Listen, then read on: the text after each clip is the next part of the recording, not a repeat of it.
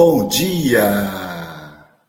Muito bom dia, queridos amigos, queridas amigas que estão aqui conosco para mais um episódio dessa nossa série incrível Temas para a Vida, reflexões à luz do Espiritismo, com a nossa queridíssima Ana Tereza Camasmi, lá do Rio de Janeiro, essa amiga do coração que já nos traz o oitavo episódio. Nós teremos hoje um tema muito importante: cuidando dos sentimentos. Bom, sem mais delongas, vamos trazer aqui a nossa querida Ana. Bom dia, Ana. Bom dia, Paulo. Bom dia, queridos internautas. Oitavo episódio, hein, Paulo? Nossa, voou! Que maravilha estarmos juntos mais um mês de encontro com o nosso temas da vida. E fala do nosso convidado hoje, Paulo. Pois é, nós teríamos hoje a Luziane Bahia, outra querida lá de Salvador, Bahia. Porém, a Luziane teve um contratempo, o marido dela ontem teve que fazer uma cirurgia inesperada. E aí, para, para substituir a nossa Luciane, nós trouxemos aqui a pedidos, porque ele esteve conosco em outras duas lives, uma sobre a criança interior e a outra sobre, que foi a última, né? Sobre mediunidade do cotidiano. E aí, a pedidos, nós trouxemos o nosso querido quem? Yes! Yes! Júlio César de Sarroris. Bom dia, Júlio. Bom dia, uma alegria estar aqui de novo nessa, nessa confraternização linda dos domingos de manhã.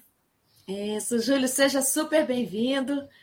A gente agradece aqui você ter se disponibilizado para o nosso programa acontecer hoje, já que a Luziana não pôde estar. Então, que Exato. bom que você pôde, está dando uma força para a gente aqui, para a gente não deixar o Temas da Vida é, adiar, nem cancelar. A gente até pensou nisso, e agora e tal. E aí o Júlio nos salvou aí. Muito obrigada.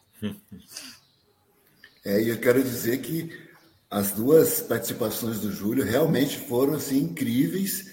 E o que nós recebemos depois? Traz o Júlio de volta, traz o Júlio de volta. Então, está aqui é, a conosco. Pedidos, é. A pedidos mesmo. A pedidos mesmo. Obrigado. Eu quero agradecer, de qualquer forma, a, a Luziane, que estaria conosco, e a gente está aqui na torcida para que o seu marido esteja muito bem da cirurgia. Bom, vamos fazer a nossa prece inicial?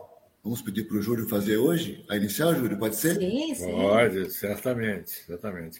E nós vamos envolver a mãezinha de Ana Tereza, né, que está no CTI, está tá na fronteira já né, da ida para o plano espiritual, e todos nós estamos vibrando para envolvê-la nesses, já está uns 50 dias, né, Tereza? Está tá nessa luta, né? Tá, é uma, uma, uma passagem que cada um tem uma singularidade, né? E vamos entregar a Deus, vamos orar, pedir que seja feita a vontade de Deus e que tudo esteja. Vamos também orar por todos aqueles que padeceram aí na pandemia, que nós estamos na pós-pandemia, né? Aqueles que sofreram. A nossa querida que hoje não veio, que o marido está cirurgiado, né? Também envolvê-la no carinho, Envolver também pelos que têm pensamentos é, do suicídio, porque nós estamos no Setembro Amarelo. Então a gente está nesse vídeo mês. Bonito, que é, vídeo bonito, né? Que vídeo nós bonito. estamos aqui fazendo também envolver na sua oração, Júlia, Júlio, a força para ficar. Isso. Para ficar reencarnado, que aqui é o nosso lugar por enquanto. Isso. Vamos orar então. Nesse momento, você que está assistindo conosco, compartilhando conosco as emoções desse tema, dessa vivência. Quero pedir a você que você feche os seus olhos,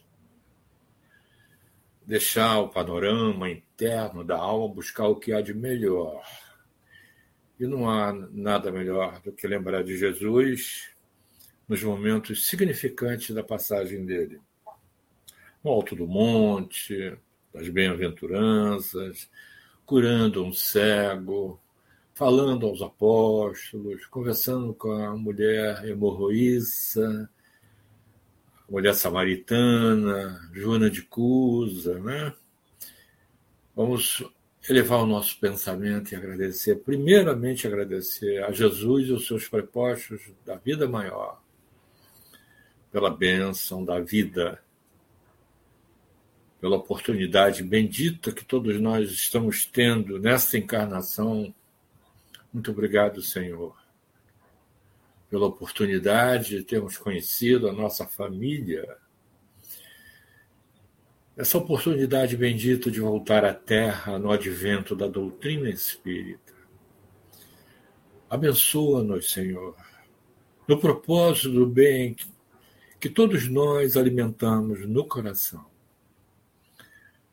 Que essa onda positiva, essa bênção de paz, possa não só nos envolver e a nossa família, mas também a tantos amigos companheiros de luta, de frente de trabalho, aos seus familiares, a todos aqueles que estão padecendo aflições nesse momento, todos aqueles que estão acometidos da dúvida, para que possam ter a certeza de ficar, Senhor, ficar conosco, ficar na vida, para continuar a jogar semente, a germinar, a ver a plantinha crescendo para o céu, abrindo flores de bons pensamentos e frutos de boas ações.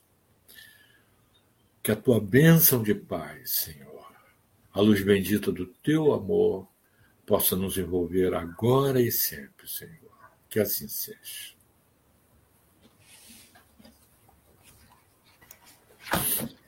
Que assim seja. Obrigado, Júlio. Quero tomar a liberdade de, desde já, como tenho certeza que essa live será incrível, dedicar essa live a Dona Maria Benedita Pomina Camasmi. Também agradecer esses amigos que já estão conosco aqui, muitos deles desde cedo, viu, viu Ana? A Marta, o Jorge, Shapiro, a Maria Elia, a Maria José Reis, a Marília, querida. Marília me deu essa camiseta aqui, olha só. Estou Ai, que lindo, que lindo. Obrigado, Marília. Até o Jorge Larra está com a gente. Jorge, entra aqui, ajuda a gente. Aqui. Oi, Jorge. Aqui, ó. Oi, Jorge. Uma alegria ter você conosco, amigo querido. Caroline Ramos. Cadê o nosso Jorge aqui, ó? Aqui, ó. Júlio e Ana. Uau! Uau. É, querido! O Jorge, eu sei que tem uma live agora às 11 horas, mas vou mandar o link para ele para ele poder entrar uns minutinhos com a gente. O que, que vocês que... acham? Maravilhoso, maravilhoso. Me dá um tá oi, responder uma perguntinha. Isso. Muito bom. Fica, bom. fica. fica. Você já é da família, Jorge, não tem jeito. Nós vamos, então, dar início à nossa, à nossa exposição. Teremos o formato habitual, né, de um tempo de fala da, da Ana com o Júlio. Se der tudo certo, daqui a pouquinho com o Jorge também, por um tempinho. E depois Isso. a gente volta aqui para a segunda parte, para perguntas e respostas, tá? Desde já vocês podem mandar no chat as suas colocações, as suas perguntas, e a gente traz depois na segunda parte. Ok, pessoal? Tá ótimo, Paulo. Muito obrigada. Até já. E Jorge, quando você puder, entra que será uma festa. Estou mandando já o link para ele. Yes. Então, queridos, que alegria estarmos juntos aqui mais essa manhã de domingo. Hoje a gente vai falar dos nossos sentimentos. É um mix, né? Um mix feelings. Mas para a gente falar desses sentimentos todos, quero contar para vocês algumas coisas. E quando viajo, eu aproveito o durante. Então, esse final de semana, ontem, sexta, eu tive no Sul dando aula. E no aeroporto, comprei um livro singelo da Ana Cláudia Arantes. Ela não é espírita, mas é uma médica paliativista que fala muito sobre a vida. Então, ó, é um livro belíssimo para a vida toda valer a pena, já que a gente está aqui no Setembro Amarelo na valorização da vida. Eu queria ler para vocês uma frase dela que eu até postei no Instagram de tanto que eu gostei. Que ela diz assim: o, morrer, o morrer pode ficar para amanhã, mas o viver é melhor que seja hoje. Hoje, agora. Então, nós todos vamos morrer. Mas enquanto a gente não morre, a gente aproveita o viver. Então, nós estamos aqui juntos celebrando a vida, aproveitando o tempo que a gente ainda tem juntos. É isso que vale a pena e vale a pena muito. Mas o que foi muito pitoresco para mim nessa viagem foi o motorista que me levou do aeroporto para até a universidade. Um católico muito dedicado, que faz trabalho com jovens que utilizam drogas, que faz orações para os doentes, que expulsa demônio das pessoas. E tivemos uma conversa muito interessante sobre isso, porque ele tava me, eu perguntei para ele como é que acontece isso, a desobsessão, né? Para nós, a desobsessão. E ele disse: não, existe é, um âmbito mais simples e tem um âmbito mais complexo do, do, tratamento de demônios. Eu faço parte do programa mais simples. E ele foi me contando o que, que como é que é a proposta é afastar os espíritos malignos da pessoa que não está bem. Aí eu perguntei para ele assim: e vocês não conversam com esses espíritos malignos chamados demônios, né? Ele, mas por que conversar? Eu falei assim: porque eles também são doentes. Eles também estão enfermos tanto quanto esses os quais vocês estão tratando, que são os vivos. E aí fomos conversando sobre obsessão, sem usar essa palavra, sem dizer que é desobsessão, sem falar que é esclarecimento mediúnico, que já que a nossa live anterior foi sobre mediunidade, é a mediunidade no cotidiano, né? E ele ainda não havia juntado uma coisa com a outra, que os demônios são espíritos que já foram vivos, que adoeceram enquanto estavam vivos e continuam adoecidos no mundo espiritual. E nós vamos conversando sobre isso, é tão interessante, o que para nós, no Espiritismo, nos parece tão óbvio. Não, no entendimento comum, não. Cuidar dos nossos sentimentos, cuidar da nossa vida emocional, da nossa vida espiritual, que é uma coisa só, ainda é algo que a gente precisa aprender. Então, Kardec trouxe um livro, Presente Divino, que é O Céu e o Inferno, para poder mostrar para a gente que a vida material e a vida espiritual, elas estão entrelaçadas, não se separam. É uma relação solidária. Significa que a nossa vida física continua no mesmo teor, do mesmo jeito, da mesma maneira, quando a gente desencarna. É uma continuidade e a vida continua porque a nossa vida é uma só, dividida em estações, mas ela é uma só. Então, a maneira como a gente vive a nossa vida aqui, a maneira como a gente convive. Quando a gente desencarna, ela se sustenta do mesmo jeito. E nós estamos desencarnados no mesmo processo de aprendizado que estamos aqui enquanto encarnados.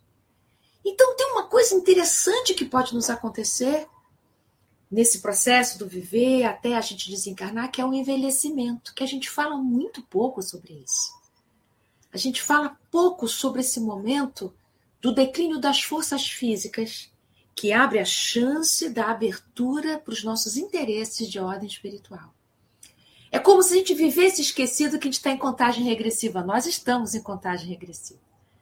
Com a diferença que o dia da chegada no mundo espiritual não é a gente que determina no sentido é, da decisão é, eu quero morrer de tal.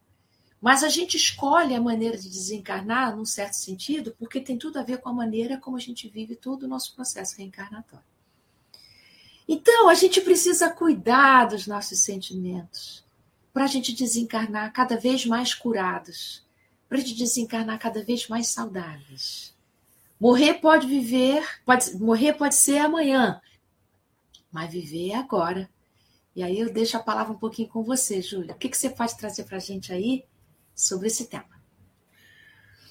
É, o, o tema não só da morte, como dos traumas, as vivências, é, é, atravessam a nossa existência, nós temos emoções, e muitas vezes nós nos perguntamos assim, dentro de uma regulação emocional fraca, ineficiente, e que às vezes é até fonte de sofrimento, essa, essa regulação fraca a gente fica na dúvida se pode chorar no enterro. Muita gente pergunta assim: espírita chora quando o ente querido desencarna? Então, essa questão, quando você está passando uma situação difícil, o homem, a mulher, a gente chama isso de invalidação emocional que foi sofrida durante o processo da infância e da juventude. quem é que não já passou por uma situação assim de estar chorando e algum adulto responsável, os pais, seja lá quem for, que besteira, está chorando por quê? Está chorando por quê, menina? Não apanhou ainda, não é isso, Tereza? Essas coisas que atravessam a, a, lembrança da gente de coisas que foram é, transtornando e você foi considerando uma pessoa errada, inadequada quando você chega na fase adulta, você não sabe onde botar o sentimento. Sente medo, sente tristeza, eh, vem uma, uma lágrima, mas a pessoa fica na dúvida. E o nome disso é invalidação emocional. Que lá na fase que alguém podou, houve, corromperam o processo do fluxo do sentimento. E agora, adulto, você se pergunta assim: por que, que eu não consigo chorar na morte da minha mãe? Por que, que diante de uma perda de ente querido, uma perda material, alguma situação dramática, né, eu estou assim tão bloqueado, né? E eu preciso cuidar disso, isso é cuidar do, do sentimento, né? É que é, os adultos, os adultos, na urgência de acabar com o sentimento negativo do filho, talvez porque não aguentem, né? acabam dizendo coisas assim: para de chorar, esse é o modo, isso é besteira, uhum. exagerado, né? A gente se sente fazendo algo errado por sentir aquela emoção.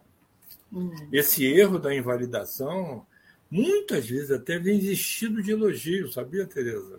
Não é? Eu quero dar um elogio aqui para o Jorge Larra que ele chegou. Que alegria, amigo querido. O melhor presente que a gente podia ter nessa manhã assim, inesperado, com alegria. Que bom, seja bem-vindo, amigo querido. Seja bem-vindo, querido, muito querido. Ah, bom dia, Ana, bom dia, Júlio. Bom dia, bom dia Maria Iri, está aí nos nossos bastidores, estava conversando com ela ainda há pouco. Bom dia para todos que estão ligados. Bom dia, Paula, aí nos nossos bastidores. Bom dia, Nelly. Nelly, eu não esqueci que a gente tem outro compromisso. É, então, prazer imenso estar aqui, mas Júlio, pode continuar. Estou ouvindo. Então, a pessoa cresce em um ambiente invalidante. Uhum. Isso aumenta a possibilidade do desenvolvimento até de um transtorno, chama transtorno da personalidade borderline, TPB, que é limítrofe, né? É um transtorno em que a pessoa fica com um sentimento crônico. Olha, o adulto, você já deve ter passado por isso, eu, eu, todos nós já atravessamos isso. A pessoa se sente, na hora da, do impacto, né? sente um vazio, fica congelado. É uma desregulação emocional. O relacionamento interpessoal fica, fica conturbado. Porque na infância e na adolescência, os ambientes foram altamente invalidantes. Uhum foram tomados por desnecessário e inadequado. Eu sou desnecessário com esse sentimento todo ou estou inadequado? Uhum. Eu já não sei mais onde colocar minha, o lugar certo, onde colocar minha emoção. Né? E ele é muito frequente nas pessoas que tiveram essa exposição crônica à invalidação do sentimento. Foram podados, né? Significa que a gente precisa, né, Júlio? Quando está triste, sentir tristeza. Tristeza. Quando Deixar tá com raiva, a criança raiva. chorar. Né? Quando está contente, ficar contente. Porque a gente sente as coisas, o, o, dia faz a gente viver muitos sentimentos misturados. Mas a gente fica, não posso chorar, não posso rir, não posso isso. isso. isso. E chegou aqui já não sabe nem mais o que está sentindo, né? Eu, eu costumo perguntar hoje... para as pessoas assim: como é que você está se sentindo? Tá, tô bem. Tô, tô bem, bem é a Também é uma, é uma fachada, né? É verdade. E você, e Jorge, mesmo... fala aí. Fala, deixa o Jorge falar para a gente um cadinho de sentimento. Como é que é, Jorge? Você Não. chora quando está triste, você ri quando está contente? Como é que é? Eu sou muito mole. Eu sou péssimo, nossa. Você não foi Mas... invalidado na sua infância. Você não foi invalidado, nossa, é bom, essa moleza é boa. E eu acho interessante é que, às vezes, um, um mesmo assunto eu consigo tratar e eu não faço contato com esse sentimento mais profundo.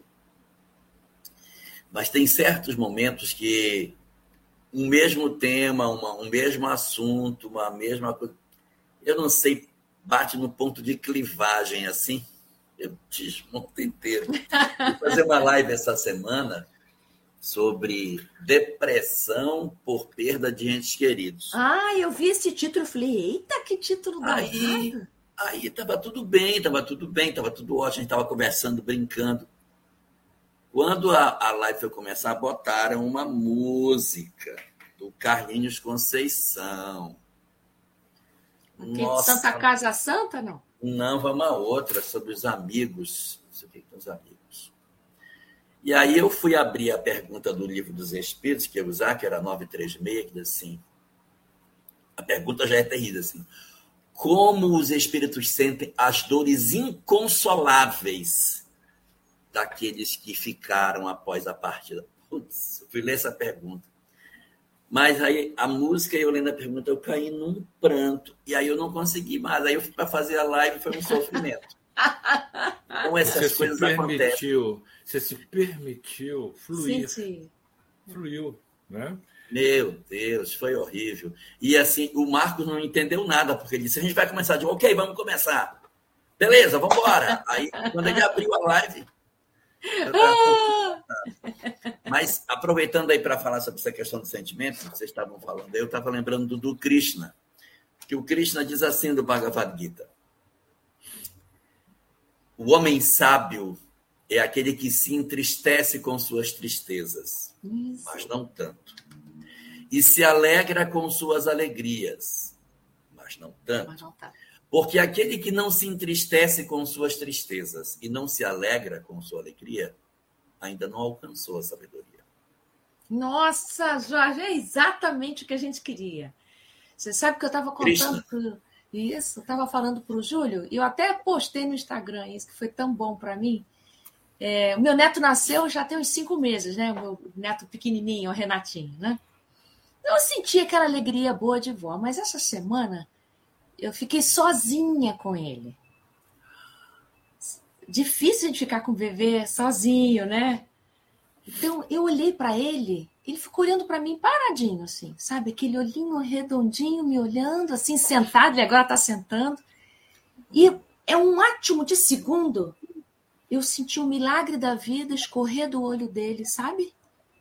E, me, e encheu meu coração de um jeito que eu não sei nem explicar, é uma energia. E eu me é emocionei um né? com ele. Nossa! Foi uma coisa é um assim. Puf! E eu falei, minha nossa, agora eu senti a vida vindo com esse menino. É, é um sabor, uma sensação de é recomeço, é reinício, é renovação, é esperança, é abertura, é o novo. E eu fiquei completamente apaixonada. É engraçada essa sensação, né?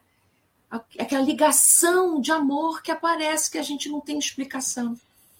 E aí eu comecei a chorar de felicidade, que é uma é um choro incomum. Geralmente a gente chora de tristeza, mas eu chorei de felicidade de estar presenciando algo tão grande, né?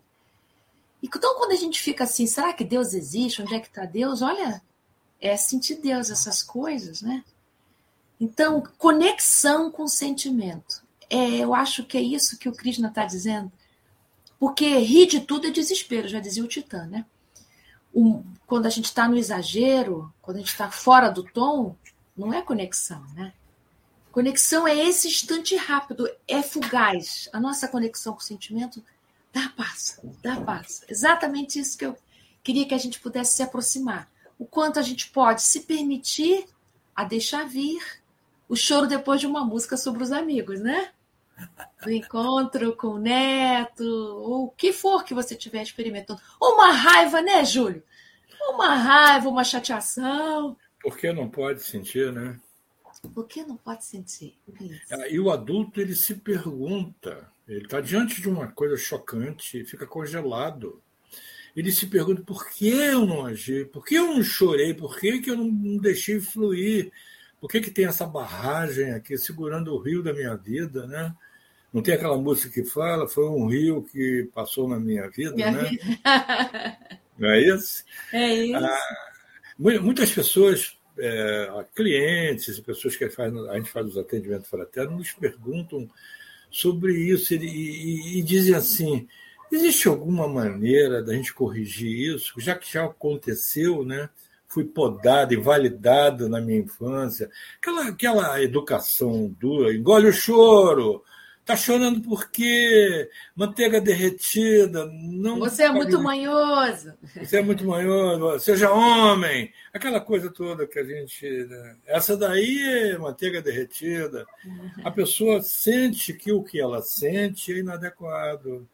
Não é verdadeiro. Então, ela eu vai queria... viver uma vida com a dúvida, né? É, eu queria perguntar para o Jorge, você falou assim, eu sou muito mole e tal. Sempre foi assim, Jorge?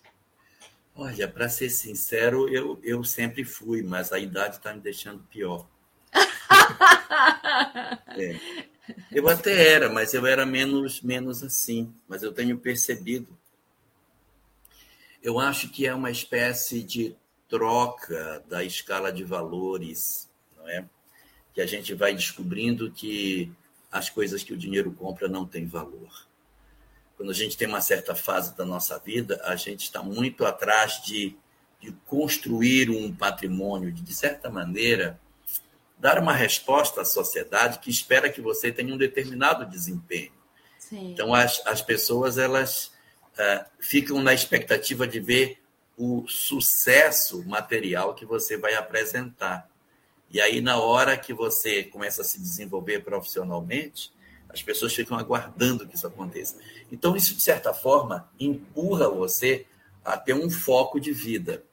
Então, você, na cozinha, você tem todo tipo de coisa. Tem espremedor de laranja, espremedor de limão. Você tem aquele que tira o suco e joga o bagaço para um lado, que dá um trabalho para lavar aquela peneira. E aí você tem liquidificador, microprocessador, pequeno, grande, batedeira, aquela planetária para poder tudo. A minha vai ficando mais velha, fazendo, não preciso disso. E você vai se despindo. Na medida em que você vai tirando isso, você se ocupa de quê? Aí você começa a perceber que sentimentos são muito importantes. Porque a gente começa, à medida que vai vivendo, a acumular perdas. Quando a gente é pequeno, a gente vê muitos nascimentos. Vejo muitos nascimentos e vejo muitos casamentos um certo ponto da vida, você começa a assistir mais às partidas do que às chegadas.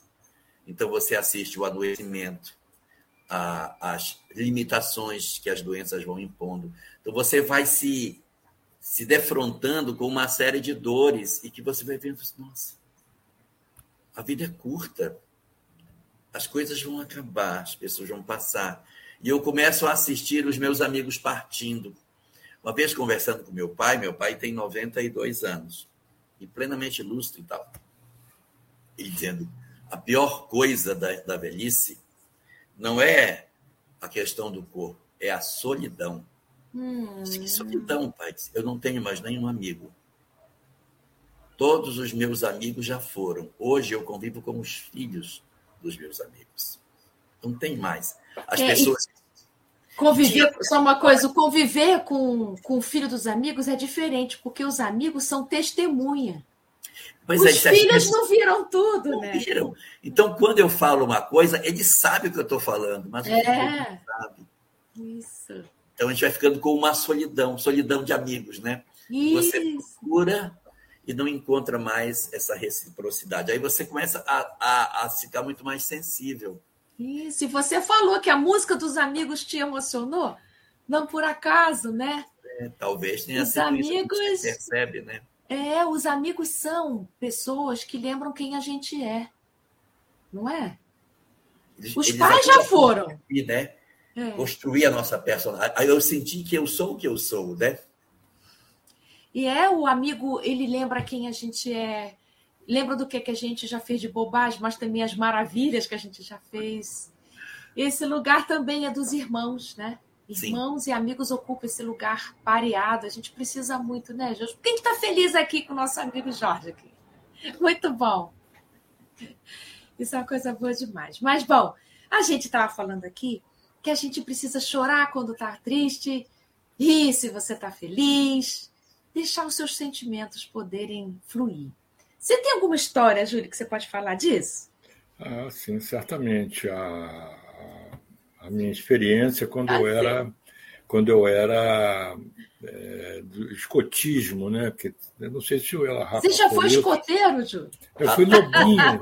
eu fui lobinho. Escoteiro verde a luz, rataplan, é...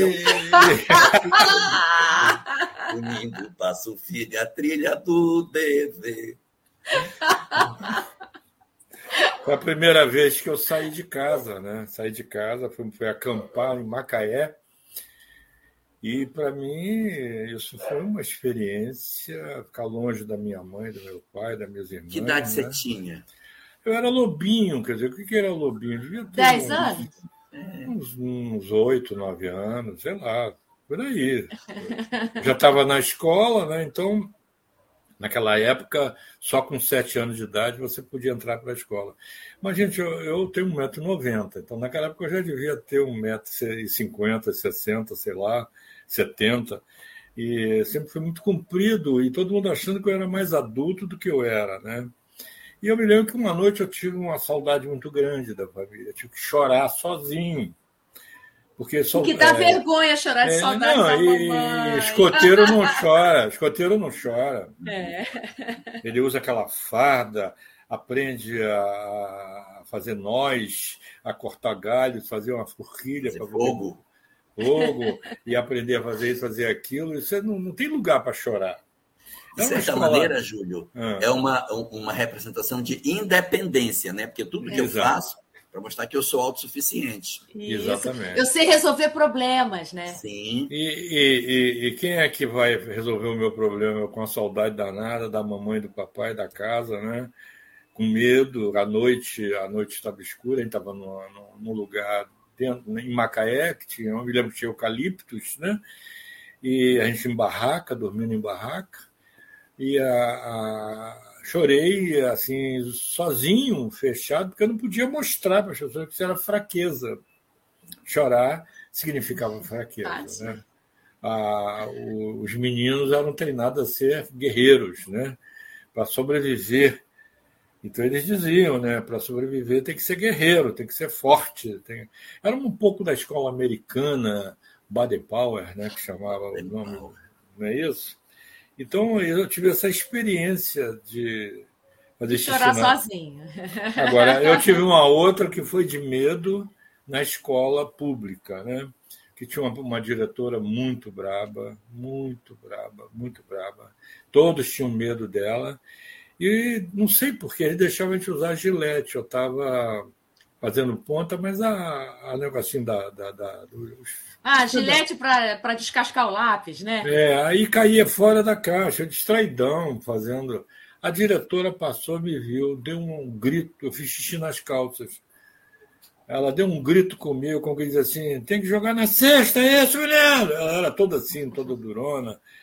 Ela, ela marchava na frente da bandeira do Brasil, ela chorava quando via a bandeira do Brasil. Então, eu, eu, ela era ufanista, era uma coisa assim incrível, né? E aí eu, com a calça molhada, que vergonha, não pode um menino molhar as calças, né? E a, a experiência com ela se agravou, eu brincando na, no pique, brincadeira de pique, eu peguei a camisa do menino, a camisa ficou na minha mão, rasgou a camisa na minha mão, o garoto ficou sem camisa. E a família é muito pobre, na zona norte do Rio de Janeiro, o menino começou a chorar, chorar, e eu constrangido, lá vem a fera, né?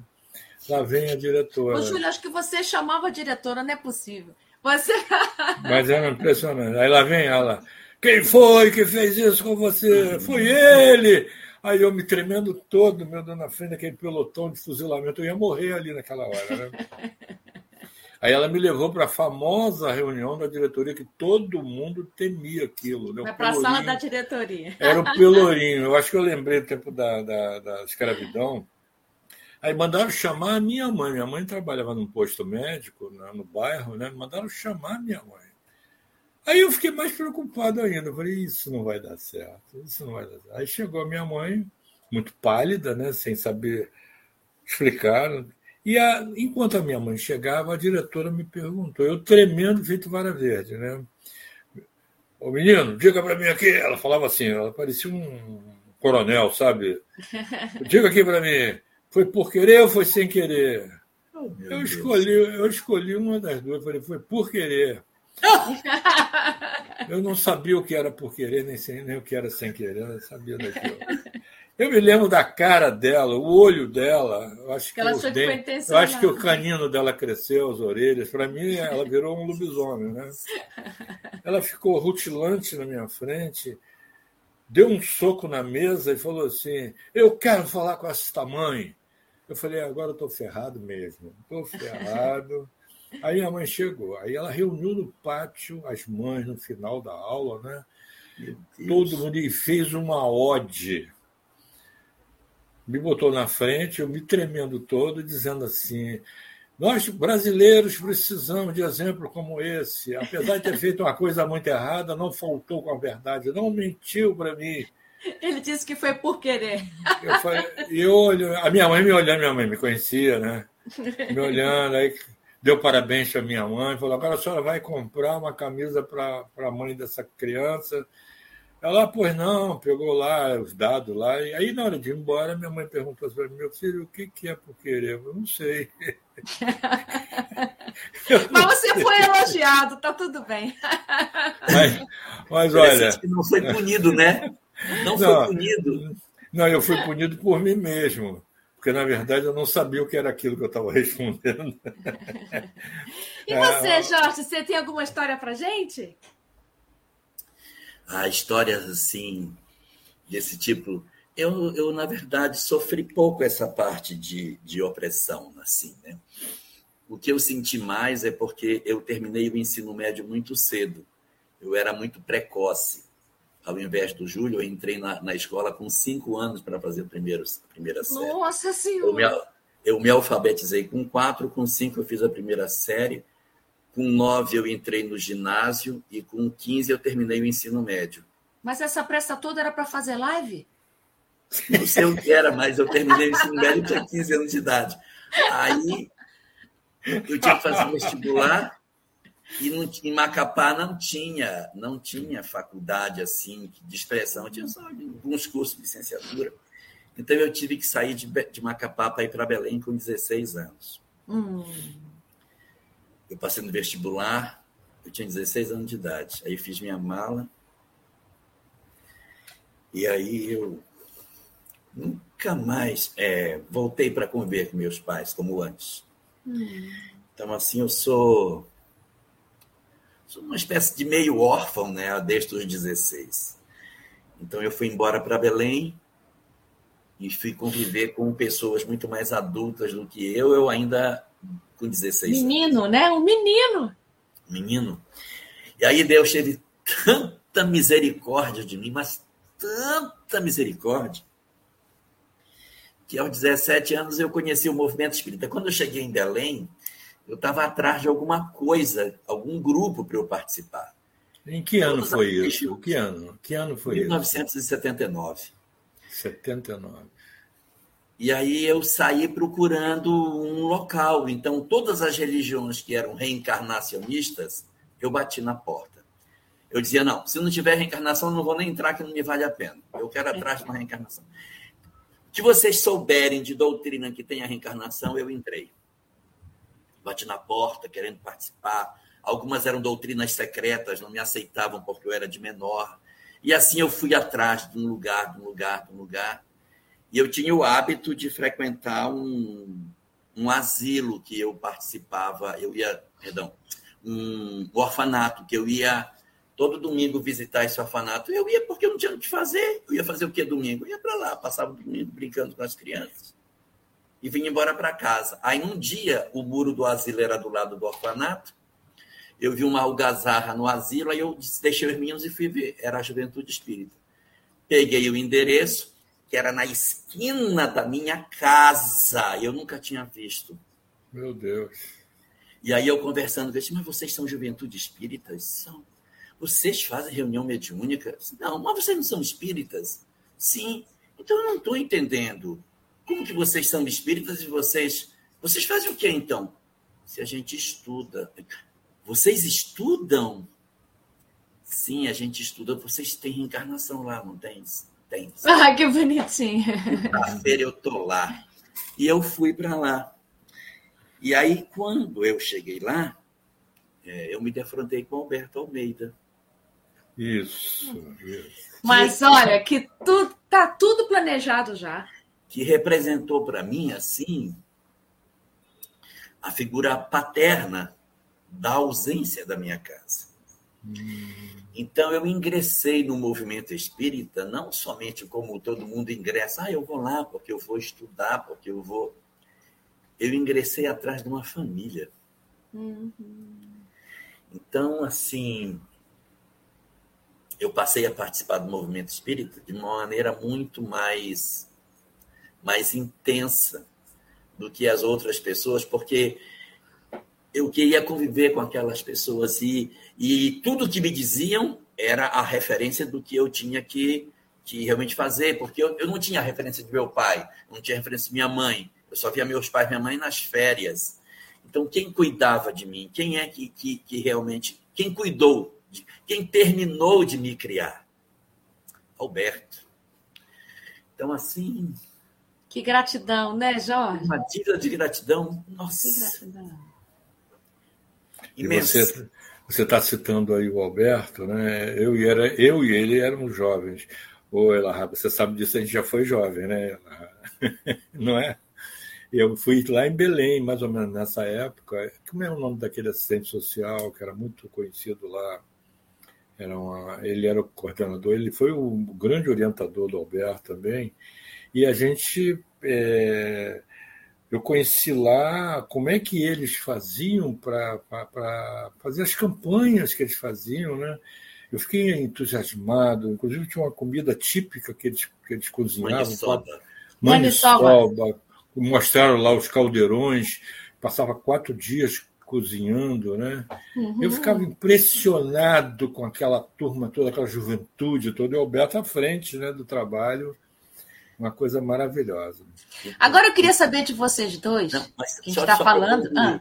Só para concluir, então, nessa questão de perdas, eu ficava. E eu morava num pensionato, eu dividia a minha vida com mais 32 pessoas. E aí eu ficava em casa, deitado na minha cama, sonhando, imaginando eu chegando na minha casa e pegando assim, na maçaneta da porta. Hum. Nossa. Ai, que coisa boa demais ter uma casa para voltar.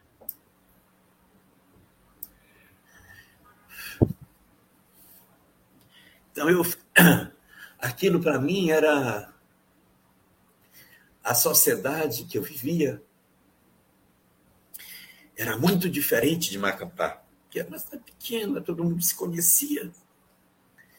Belém era diferente, era uma cidade grande e com degraus sociais muito pesados, e eu não era acostumado a isso.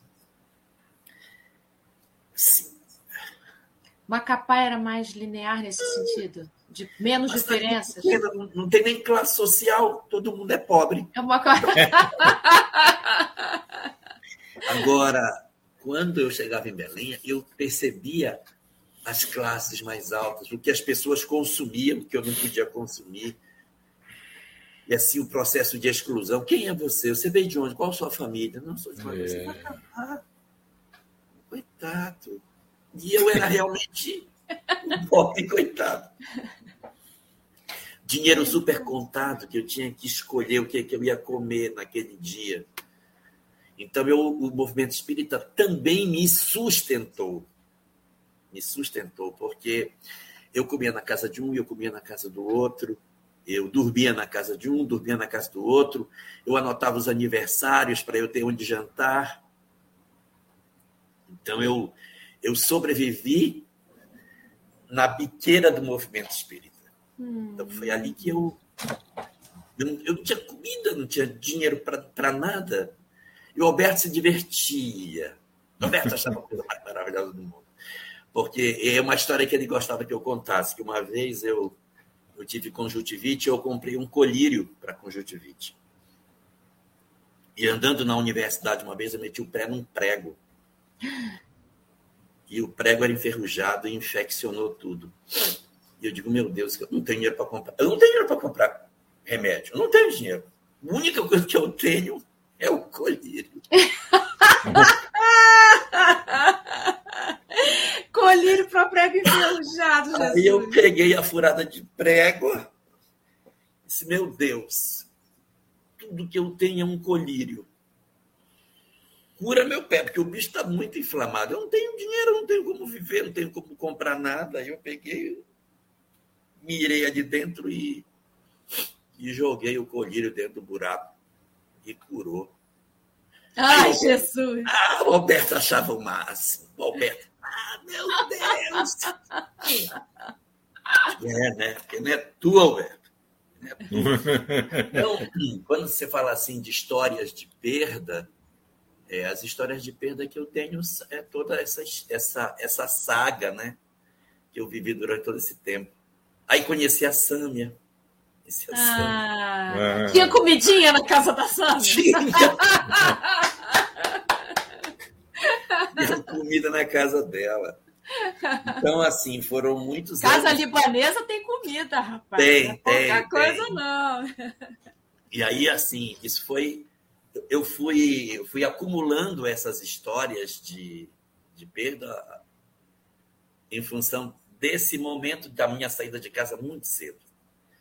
Isso, isso, de certa maneira, deixou uma sequela. Eu sou mole até hoje por conta disso. Né? Também, junto da moleza, tem uma fortaleza, não é? Tem. Assim, eu, eu me tornei, por conta disso, também uma pessoa que é, eu me adapto com muito mais facilidade às dificuldades, é, eu, eu, sobrevivo de maneira mais fácil nas situações mais, mais adversas, eu suporto melhor os golpes das coisas, porque eu aprendi, eu, no, no, pensionato ninguém podia ter nada, tudo que tivesse roubava comigo. Uhum. Não podia dizer assim, eu vou levar isso aqui que eu vou comer, que no dia seguinte, quando eu olhasse, eu tinha comido. A geladeira é comum, né? Não tem como, não tem como. Eram 32 homens. E no dia do meu primeiro emprego, eu cheguei lá e disse: ah, consegui um emprego na Embratel, não sei o que, eu tenho que ir lá para entrevista. Mas não tenho roupa para ir, tenho roupa para ir, como é que eu vou me apresentar? Eu só tinha calça jeans que eu lavava com esfregão. Eu botava no chão e pegava o escovão e tchá, tchá, tchá, tchá, esfregava, virava ao contrário e esfregava do outro lado com o escovão de chão eu esfregava a calça. Caramba, que tecido bom e para aguentar um escovão.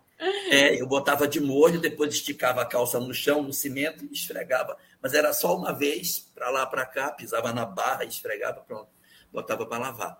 E, e, eu digo, tenho que fazer, eu não tenho como ir. Aí parece, quando eu vejo aquela cena do filme Cinderela, não sei se você já viu, que os passarinhos fazem o vestido ah, dela. Sim, sim. Cada, eu lembro dessa. Quando eu lembro disso, eu lembro da cena do, do filme. Quando eu lembro da cena do filme, eu lembro disso. Os meus colegas do pensionato, não, nós vamos vestir você. Fulano, cadê tua camisa? Ah, aí, que lindo! Olha os amigos, de novo os amigos. Aí cada um me deu uma coisa. Eu fui com o sapato de um, a meia do outro, a calça, a camisa. A única coisa minha mesmo era a cueca, o resto era. e o sapato ficava balançando no meu pé, que não tinha um que tivesse tamanho igual ao meu, mas eu fui todo bonito para o primeiro emprego, mas no segundo dia eu não podia mais ir com aquela roupa. a, a primeira impressão é a que fica, é o que interessa. Foi só a primeira vez. Então assim, a gente vai aprendendo a lidar né, nas adversidades. E isso, de certa maneira, ajudou a me forjar. Nossa, Jorge, você está falando uma coisa tão importante que a gente lida mal com a falta, né? Mas é justamente a falta que faz a gente andar, né? Você falou Sim. de várias faltas. A falta da família, a falta de orientação, a falta da camisa, a falta da calça, a falta da comida, a falta do remédio. As faltas lhe fizeram caminhar, superar, fazer movimentos diferentes. Porque às vezes a gente pensa que a gente só pode andar quando não estiver faltando nada, né? Ah, quando eu terminar o curso, quando eu me aposentar, quando eu comprar a casa, quando eu isso, quando eu aquilo. E não realiza a vida. Então a gente precisa ver que a falta também faz parte do nosso processo de crescimento, porque justamente porque falta, a gente se impulsiona para poder conquistar aquilo. Quando eu tenho ressentimentos, de que eu, eu não suporto a falta, eu não deveria ter faltas, ainda é uma visão muito inocente, muito infantil do que a reencarnação é, né? Toda reencarnação é cheia de faltas, é constituinte da reencarnação para a gente caminhar. Então você falou muitas, muitos exemplos, justamente pela ausência de tantas coisas. Olha a resiliência que você foi também conquistando a fortaleza. Agora, sem endurecer o coração, porque isso é raro, viu, Jorge? Geralmente quem passa por muitas escassez assim na vida vai ficando com o coração duro, sabe? Eu acho interessante você conservar a sua a sua sensibilidade junto disso aí. Isso foi muito um relato mas, bom. Mas, mas quando eu era jovem, que eu passava por essas coisas, eu lembro disso. Eu tomando banho, eu dizia, meu Deus, me ajuda a ter pelo menos o necessário para me manter que eu vou devolver. Se você me der o necessário para eu conseguir ter uma vida equilibrada é, economicamente, eu, eu, dou minha palavra, que eu, eu me comprometo de, de o que me for possível fazer. Entendeu? Então eu lembro disso. Eu disse, eu só quero só o, o suficiente para me manter. Se eu tiver isso, eu estou satisfeito. Hum. Então, você usou uma palavra boa, né, Júlio? Ele usou a palavra do suficiente, né? Exatamente. A gente é. precisa partir do suficiente, mas a, o, nível desse suficiente, né? Interessante então, que na narrativa do Lahar, à medida que foi amadurecendo, foi forjando, é, você que trabalha com, com barro, que você faz produtos, né, Tereza? É. Sabe que é, tem que passar no forno, né? Tem que passar Sim. no forno, depois que você molda, né? Ah, lá em Instruções Psicofônicas tem uma mensagem do Aulus, aquele mesmo Aulus da obra de André Luiz, ele, ele, ele faz um conceito sensacional. Ele diz que o pensamento é a causa da ação, mas o sentimento é um molde vibrátil, em que o pensamento e a causa se formam, sentindo, modelando, modelando as ideias, pensando e criando destino. Então, olha só que interessante, à medida que Elahá, todos nós, né, na nossa infância, foi vivendo tudo isso, nós fomos também lidando com sentimentos ruins. Eu me lembro que quando eu sentia ódio, quando eu sentia raiva, a minha mãe me corrigia. Ela uhum. começava comigo, é um sentimento também. Né? A, a... Peraí, peraí, só um instantinho, Jorge. A gente vai se despedir do Jorge agora, porque ele tem que ir para outra live. Está saindo é. do trabalho para outro. Eu, eu tenho, eu tenho um compromisso, eu vou precisar. Eu vou bem ali rapidinho. Muito obrigada, Jorge. Foi um presente você estar tá com a gente. Que profunda gratidão. Que Pode delícia. continuar. Que delícia, né? É, ah, Jorge, dessa. foi uma visita. Então, Temperou aqui nossa manhã. A gente, quando está falando de cuidar do sentimento, está falando também desse sentimento de inveja, ciúme, agressividade, né? que também fazem parte de coisas que brotam dentro de nós e que muitas vezes a gente tem uma poda.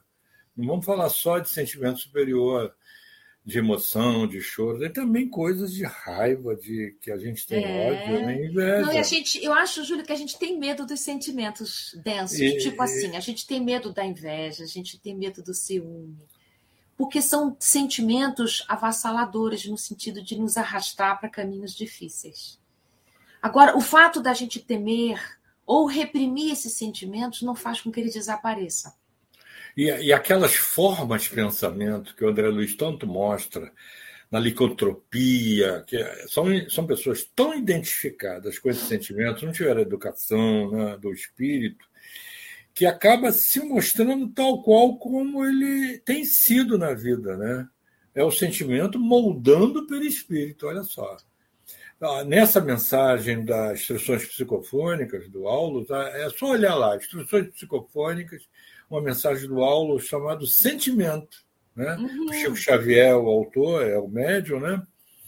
Ele diz que o ódio pode ser comparado a uma hiena porque espalha terror e morte. A inveja é semelhante à serpente. São sentimentos que dão essa, essa ideia, esse arquétipo né, da serpente, né, que rasteja, emite é, veneno. Né?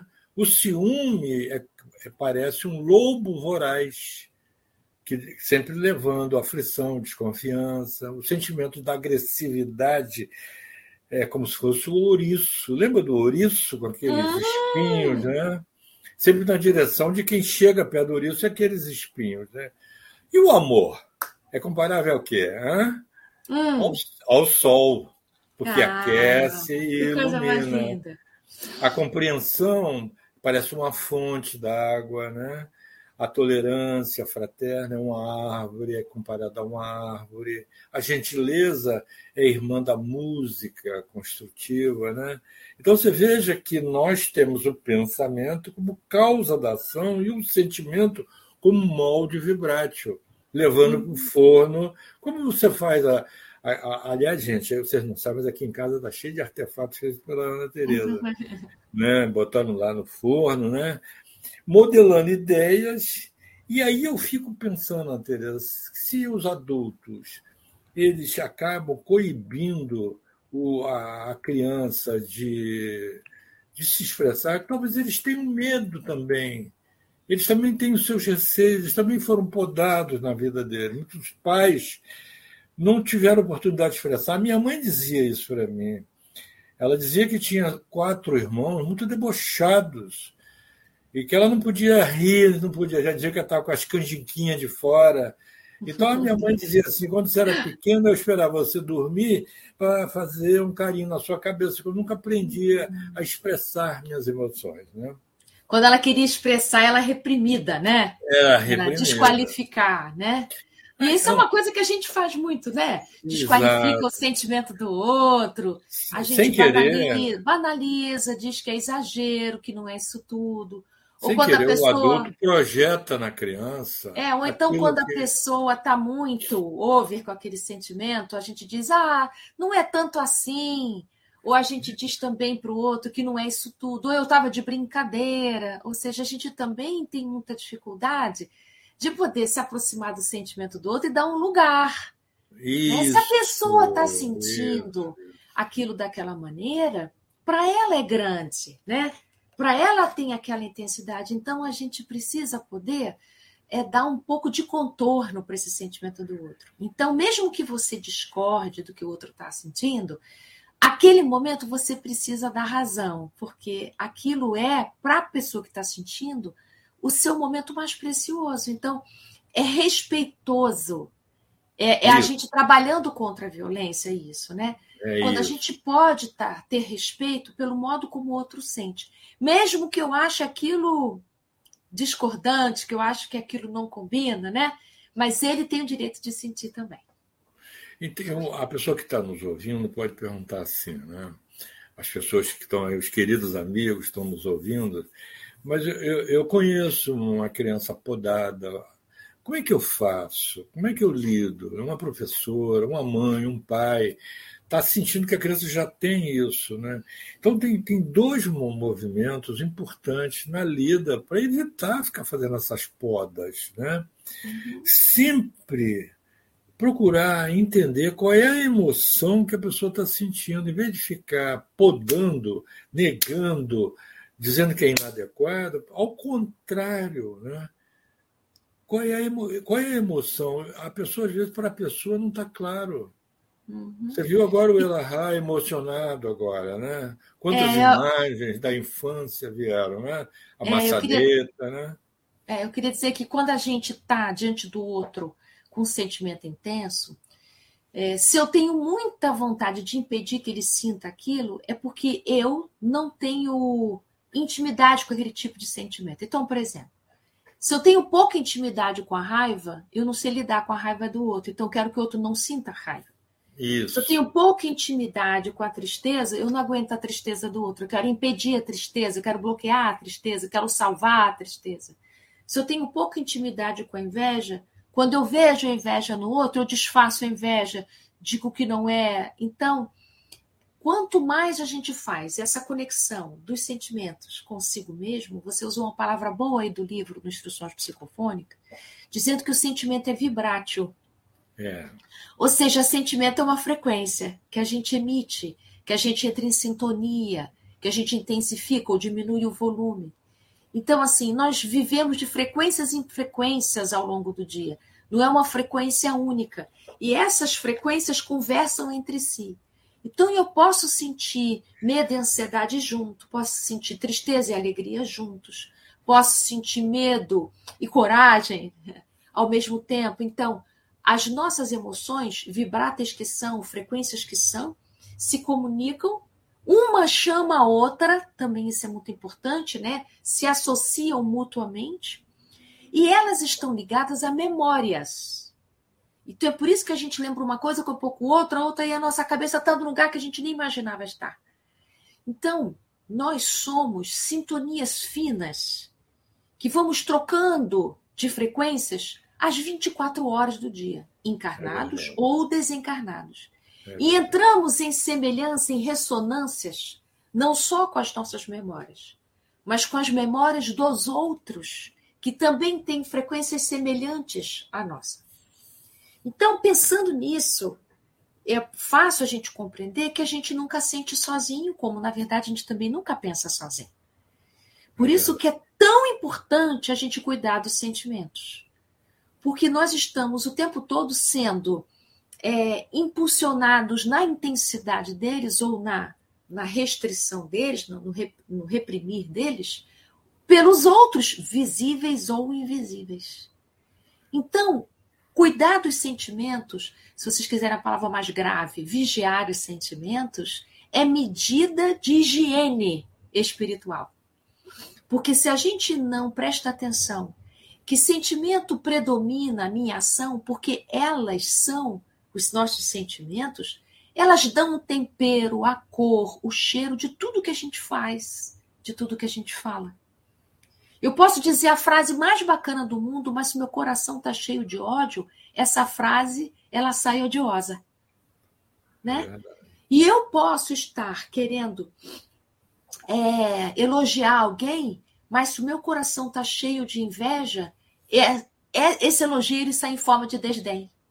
Entende? Isso, esse eu posso estar, aí. É, eu posso esse... estar querendo proteger alguém, mas se o meu coração está cheio Isso. de sentimento de inferioridade, eu faço essa proteção ao modo do autoritarismo. Então, os nossos sentimentos, os nossos, né, vão encharcando palavras, olhares, gestos, pensamentos, vai Exato. moldando, vai dando cor, vai dando cheiro, vai dando intensidade. Então, a gente precisa cuidar para que haja a maior proximidade possível entre a minha intenção e a minha ação. Se a minha intenção é uma, e no arrastamento dessas paixões em desalinho, a minha ação sai de um jeito que não era exatamente o que eu queria. E eu ainda me surpreendo. Não, mas não era para causar essa confusão. Eu só queria proteger. Pois é. Mas causa essa confusão, você só queria proteger, você só queria cuidar, porque esse meio do caminho, esse veículo que são os nossos, os nossos sentimentos, foi dando o molde, foi dando o tamanho, a cor, a forma, de acordo com o que o seu coração está cheio. Aí está o seu tesouro, né? do que, é que o seu coração está cheio. Então, a intenção, a, a tua vontade de fazer aquilo bacana, chega na hora e entorna o caldo todo, né? É e é isso. Então, a gente está aqui hoje para conversar sobre isso e já já a gente vai passar para as perguntas, né, Paulo? Júlio, você quer falar uma coisa antes do Paulo perguntar? É, eu, eu, lembrei um episódio do Chico Xavier, que uma, uma senhora viu o Chico Xavier com o cachorrinho dele na mão, com ele ali, como a gente fica com nossos cachorrinhos, né? E ela percebeu que o Chico estava muito emocionado, correndo uma lágrima, né? O cachorrinho dele ali. E a gente é assim, né? Vê a pessoa emocionada, interrompe para fazer pergunta, né? Nós somos assim, né? Chico, você está emocionado? É, eu, eu gosto muito dos animais, mas animal não fala, Chico. Eu não falo, mas tem sentimento, minha filha. É, tão bom, né? Quer dizer, é. a gente já adquiriu isso antes da fase humana. É. Eu também gosto daquela passagem do Chico, que ele vai num presídio, e aí o, o, grupo do presídio pergunta para ele: Ô Chico, você está vendo aqui um monte de obsessor? Aí o Chico diz: Não, os obsessores já fizeram o trabalho deles, que é trazer eles até aqui. Agora eu estou vendo aqui um monte de mãe chorando. Né? Então, assim, é interessante dizer, não, os obsessores já fizeram um trabalho, já, já trouxeram para cá, agora está cheio de mãe. Né? E é então, isso, né? Os eu, nossos eu, laços, os nossos eu, laços de amor. Eu já, eu escutei, eu já escutei, por exemplo, de, de clientes né, conversando sobre essa situação de pegar o filho na escola, é separado, aquela coisa toda, né? E chegou atrasado na escola. E o menino, o garoto, né? garotinho, né? Estava muito fechado, muito. Ele, ele não estava assim com raiva, ele estava preocupado, ele percebeu que o filho estava preocupado, né? Então ele já partiu para dentro do menino, vai ficar com essa cara? Foi só 15 minutos? Eu peguei um engarrafamento, começou a se, a se defender atacando o menino. E atacando o menino. Aí eu falei, olha só, olha só. É, ele está expressando uma preocupação. Por que, que meu pai não chegou? Você precisa validar isso, rapaz deixa claro que você compreende o sentimento dele. Oh, meu filho, eu compreendo, você ficou preocupado comigo, mas, não, mas eu, eu tive um problema no trânsito. Vamos ver uma maneira da próxima vez não acontecer isso. Mas você tem que validar o sentimento do seu filho. Não é achincalhar, brigar com ele, porque ele está preocupado com você. Né? E, às vezes a pessoa, na defesa, acaba fazendo uma poda tenebrosa. E tem pessoas que vivem em ambientes reprimidos, ambientes de negação. Quantos ambientes a gente viu aí na história da vida acontecer isso, né? Muito bem. E nós estamos cheios de perguntas aqui na lateral, minha gente. Que coisa bonita a participação de vocês. Então, vamos lá, Paula, é com você. Bom, primeiro eu quero dizer que tá uma delícia isso, né? Muito bom mesmo, muito bom vocês dois trazendo sobre essas reflexões sobre os sentimentos, a participação e a emoção que o Jorge trouxe para a gente também, né? E temos realmente aqui algumas perguntas. Mas antes das perguntas, eu queria fazer um comentário sobre o que a Ana falou agora há pouco, sobre a questão das palavras, né? Essa nossa autora das palavras para a alma. Então, a gente pensando em palavras, atos e pensamentos, a palavra está no meio, né? Enquanto o, os atos que estão ligados à questão dos exemplos o Emmanuel nos fala que as palavras convencem, mas os exemplos arrastam, mas são movimentos que demandam um tempo de convivência, são, são mais demorados para que surtam efeito. Do outro lado do pensamento, a nossa dificuldade em controlá-los, em controlá-los é uma modificação também interna daí, enquanto o ato tem uma relação externa, o, a questão dos pensamentos tem uma relação interna. E as palavras são é o meio mais fácil, digamos assim. E a gente solta com mais facilidade. E um ponto que você falou, Ana, que eu acho fundamental, eu me lembrei de uma frase do, do, do Emmanuel, eu até fui buscar o livretinho lá, porque eu queria citar textualmente, que esse livro, que eu amo esse livro aqui, é. ele é companheiro de verdade. Ele fala assim. A gente está falando fala... tanto de amigo hoje, hein? Até o livro é companheiro. Não é? Esse livrinho aqui, ó, eu tenho ele há uns 30 anos. Tô, ele, tem, tem cara de 30. Tem. E ele é companheiro mesmo, sabe? É, ele diz assim, Emmanuel: quem fala sem o coração naquilo que fala, não alcança o coração que deseja atingir. É. Então é sentimento puro, né? Ah, lê de novo, lê de novo. Quem fala sem o coração naquilo que fala, não alcança o coração que deseja atingir. Com certeza, com certeza. Lindo, né? Você está falando que a palavra sozinha não chega, né? Exato. Ela não, ela não surte efeito, né? Você falou agora há pouco sobre isso, né? O quanto que é importante. Então, soa falso ou soa, soa inútil. Então, se não tiver realmente sentimento envolvido, revestir. É, o Raul Teixeira, ele, ele, quando ele fala sobre a palavra, ele fala que todo verbete é revestido de uma energia. E aí isso é que chega, que é o sentimento que o Emmanuel nos diz aqui, né? E é exatamente quando numa mesa mediúnica, o esclarecedor mediúnico, o coordenador da reunião, se ele não fala com o coração, com autoridade moral, o obsessor dá risada. É. Porque ele não se sente tocado por aquilo, ele entende que aquela palavra é teoria, é falação. Isso não, não transforma a alma de ninguém. As eu, crianças eu, também. Quando a gente diz vai tomar banho, quando a gente diz vai escovar o dente, de que lugar a gente fala isso, muda totalmente a ação da nossa criança. É verdade. Fala, Júlio. Fala. O, o, aqui, o nosso amigo Décio Iandoli, que é um é um, é um cientista que, que sente, né? Ele é um cientista que sente, ele dá AME, né? Ele, ele é muito bom. Ele, ele publicou um trabalho chamado Ação do Pensamento e do Sentimento na resposta da imunização, da imunitória, quer dizer, a, a imunidade a nossa, do corpo? Isso, a ah. relação da emoção, da Com sensação, do sentimento para, para as nossas defesas da, da imunidade. Né? Então ele diz, ele, ele prova que tem nos meios científicos, mostrou várias provas. É, é só quem quiser entrar, pode botar lá Décio e Andoli, ação do pensamento na resposta imunitária. Ele, ele mostra que quem expressa o sentimento, quem tem essa tem uma, uma, uma defesa maior, uma defesa da, da imunidade maior, isso é, tem exercícios publicados né, sobre o sistema imunológico e a relação das pessoas que expressam emocionalmente. Aqueles que são encravados, que guardam, que não que têm embarreirada a emoção, e... têm dificuldade nesse sentido. Né? É. Eu queria falar sobre isso só uma coisa antes das perguntas. É, os sentimentos, eles são fugazes, a gente tem pouca clareza disso. Então, assim, parece que se eu vou sentir raiva, vou ficar até amanhã na raiva, parece que eu sentir tristeza, vou ficar até ano que vem na tristeza. Não. Principalmente se você deixa passar por você, mais rapidamente eles se dissolvem. Só que você pode acentuar isso, por exemplo, se você fica alimentando com pensamento uma raiva, ela fica, é claro. Mas o trabalho de saúde, ao contrário, é não prender nenhum é deixar passar. Sentiu raiva, passa. Sentiu tristeza, passa. Sentiu alegria, passa. Deixa passar. Não agarra, não apega, não segura.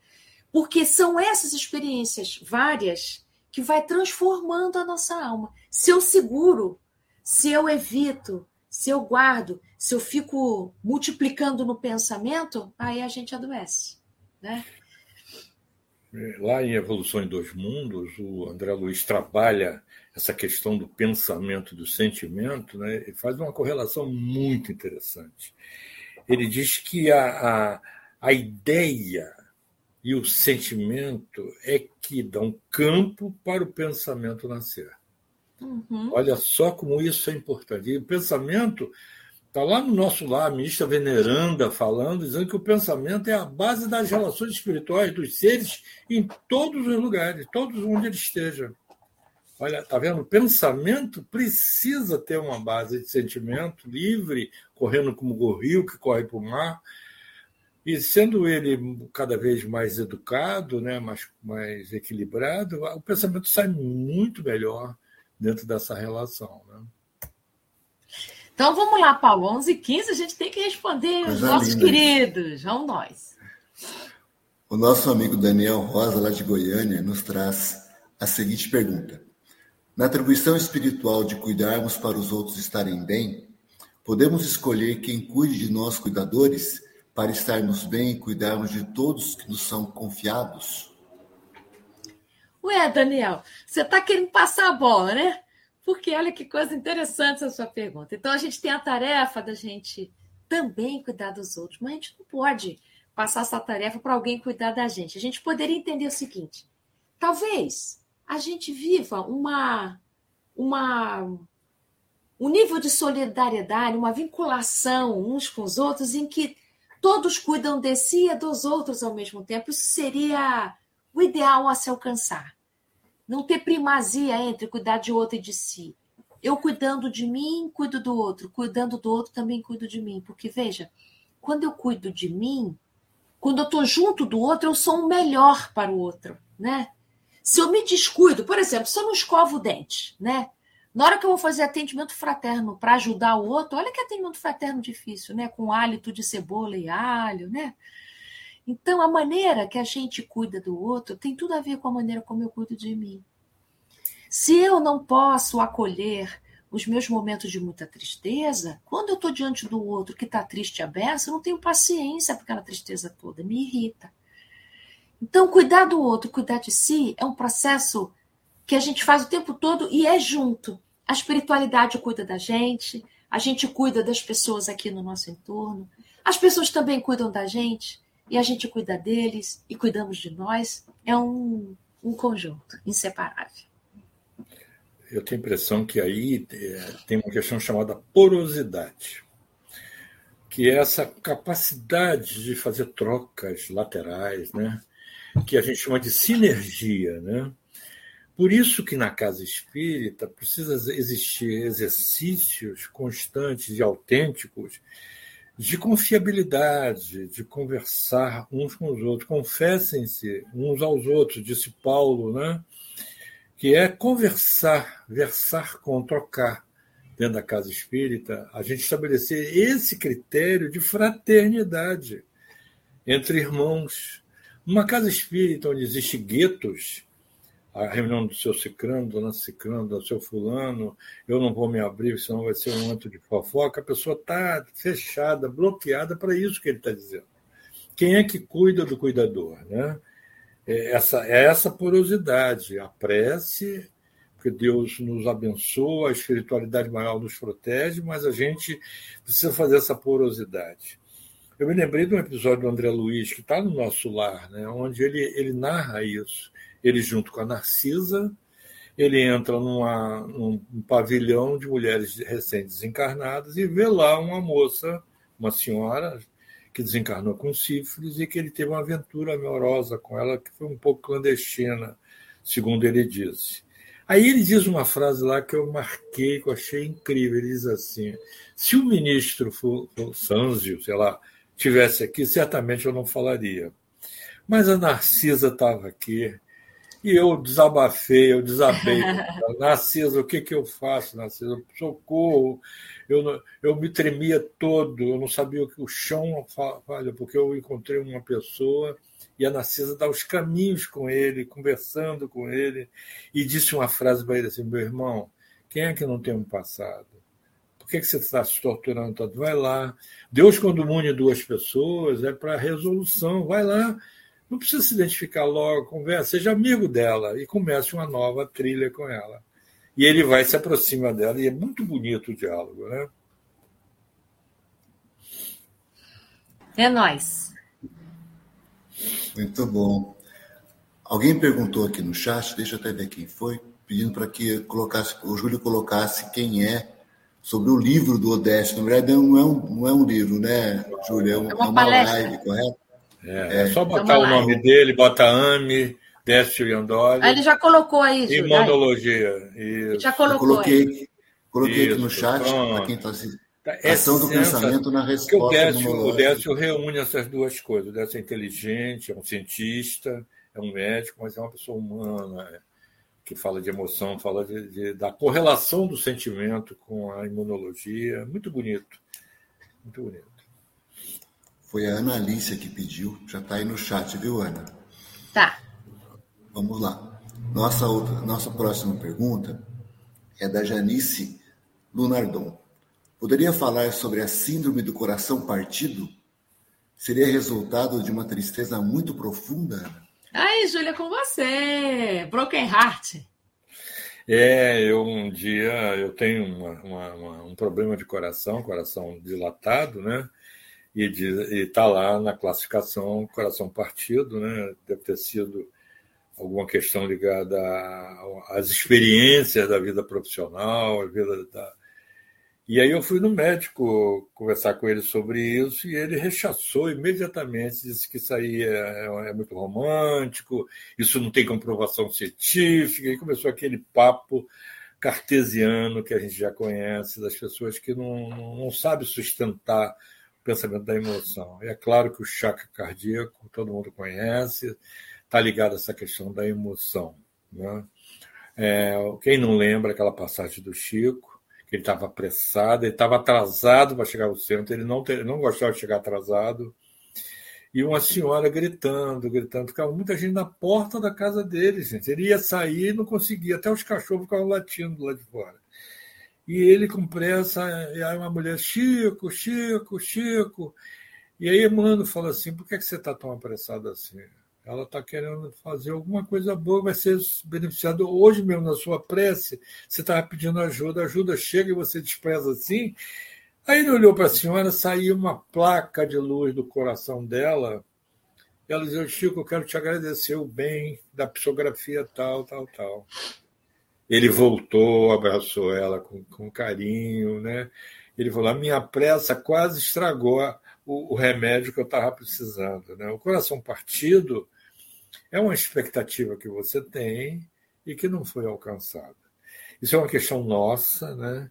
onde a gente estabelece um, um patamar, né? esse patamar está aqui, e você fica com ele, só que você chegou até aqui só. Em vez de ficar olhando esse gap, deixa de olhar esse gap, porque o gap é que leva a gente com o coração partido, da falta, né? Olha aquilo que já fez até aqui, né? Aliás, o nosso Kierkegaard, que é o filósofo que é pai do existencialismo, ele trouxe uma contribuição. Ele é citado por Joana de Ângeles, através da psicografia do Divaldo também. E nós, na nossa formação de mestrado, doutorado, a gente passou por isso, né, Tereza, com Kierkegaard. Ele diz que a falta a gente fica tão ligado à falta, o que falta, o que falta, mas ele abre o horizonte das possibilidades. E que a questão da vida não é resolver isso aí, porque isso aí é do mundo, é da vida. É saber lidar com a tensão entre a falta e a possibilidade. O coração partido é que o coração está dizendo assim: eu não aguento essa, esse choque, essa, eu, eu não tive a minha expectativa correspondida é, aconteceu uma coisa inesperada. Então a pessoa precisa abrir no horizonte das possibilidades esse novo evento que surgiu, dilatar um pouco as esperanças, mas tem que olhar, rever essas expectativas que às vezes são românticas, são demais da conta, como diz o mineiro, e a pessoa então a, o coração fica inchado de sofrimento, né? Ótimo. Maria Eli, nossa querida. Maria Eli é conchalense, está lá em Jaciara, no Mato Grosso. Um beijo para ela. Oh, é conchalense que chama? Conchalense. É? Conchalense. É de São Paulo, né? Cidade de São Paulo, né? Sim. Como superar a escassez de compreensão na infância sem, sem culpar os genitores e outros envolvidos? Olha a falta aí de novo, Júlio. Oh, mas a Maria Aili, assim. Aili. Ah, podia assistir a nossa live da criança interior, que a gente fala bastante disso, né? De como é que a gente pode acolher a nossa criança interior, porque agora os pais já não têm mais como suprir aquilo que a gente gostaria, né? Mas a nossa live a gente explica um monte de coisa. Mas, Júlio, responde. É, aquele cantor que disse o que, que eles vão ser quando crescer. Nossos pais também foram pessoas, crianças. Tem uma música que fala sobre isso, é, né? Como nossos pais, né? Como nossos pais, né? É ter um olhar é, é, de compreensão dessa, dessa situação. Geralmente a gente fica com aquela ideia né, de que o pai e a mãe são PhD em educação. Não, eles são pessoas que, que viveram seus traumas. Nós estamos aqui falando sobre a mãezinha da Ana Tereza, que está no CTI, na situação de passagem, né? E, que mulher, que, que lutadora, né? Passou por uma viuvez, perdeu dois filhos, depois casou de novo, teve cinco filhos. Numa época como aquela, trabalhava, ela trabalhava. E era dirigente de uma casa espírita, uma mulher que tem um, uma vida, né, Tereza? Toda a educação aí que a Tereza tem, toda a orientação doutrinária, foi lá com ela e a vovó, né? Então, a gente olha, mas ela teve suas dificuldades, ela passou também por uma educação incipiente. Então, quando a gente olha aquele modo de ser, o que, que a gente pode ver? Que o adulto, ele agora, com a maneira mais equilibrada, ele pode contemplar um âmbito de compaixão, pensar assim, o pai e a mãe que agiram com a gente assim lá na, na juventude, na infância, eles estavam cheios de temores que a gente não conhecia, estavam cheios de medos, não é? é tem um autor, Júlio, que é o Milton Erickson, que ele diz assim: nunca é tarde para se ter uma infância feliz. No sentido de que não, não vamos voltar no passado para consertar uma infância. Nossos pais são, foram, estão precários. Tanto quanto precários somos nós hoje, pais, avós. Claro que todos nós gostaríamos de ter tido uma infância perfeita, mas isso não cabe para espíritos no nível evolutivo que o nosso. Não por castigo, mas por etapa de aprendizado. Então, nós, o aprendizado que se dá é a gente aprender a crescer junto com os outros. Não é através de pais perfeitos que a gente nasce. Nós trazemos a vida, sentimos e recebemos a vida através de espíritos imperfeitos, como os imperfeitos somos nós. Então, quando o Milton Erickson, Milton Erickson é o da hipnoterapia, né? Que trouxe a hipnose. Quando ele fala isso, nunca é tarde para se ter uma infância feliz, é porque ele está dizendo da liberdade que temos de ressignificar a nossa infância. Então, não é que a gente vai inventar uma infância que a gente não teve agora, é que a gente vai olhar para a nossa infância de um lugar melhor. E começa deste, compreendendo a precariedade. Nós não somos vítima das nossas infâncias. Nós somos participantes da infância, assim como participantes da maternidade e da paternidade deles. Então, Exatamente. eu me lembro quando eu fui mãe nessa encarnação pela primeira vez, e eu estava diante da febre da minha filha né, recém-nascida, pequenininha, eu entrei em pânico. Eu não sabia como se cuida de febre no bebê recém-nascido, porque não existe curso de mãe e pai. Você aprende ali com o carro andando e troca pneu. E aí eu, eu dei, sei lá quantas gotas, gota que estava para adulto. Eu não sabia que tinha diferença de gota de criança para adulto. Eu era muito jovem, eu tinha 21 anos, uma menina recém-saída de casa. Nunca tinha cuidado de um bebê na vida não sabia trocar fralda cheia de cocô que vai até a cabeça, até o pé da criança, vomitado na frente, atrás. É muita coisa para a gente não dormir, não conseguir comer, não pode tomar banho, porque não dá. É um bebê recém-nascido, 100% dependente da gente, é uma avalanche na vida da gente. É muita renúncia. Então, são muitas coisas que um pai e uma mãe passam que a gente não lembra, não sabe, não, nem vai saber. Então, a gente precisa poder ter um olhar de compaixão. São crianças como nós também. Exatamente. Também tiveram infâncias difíceis.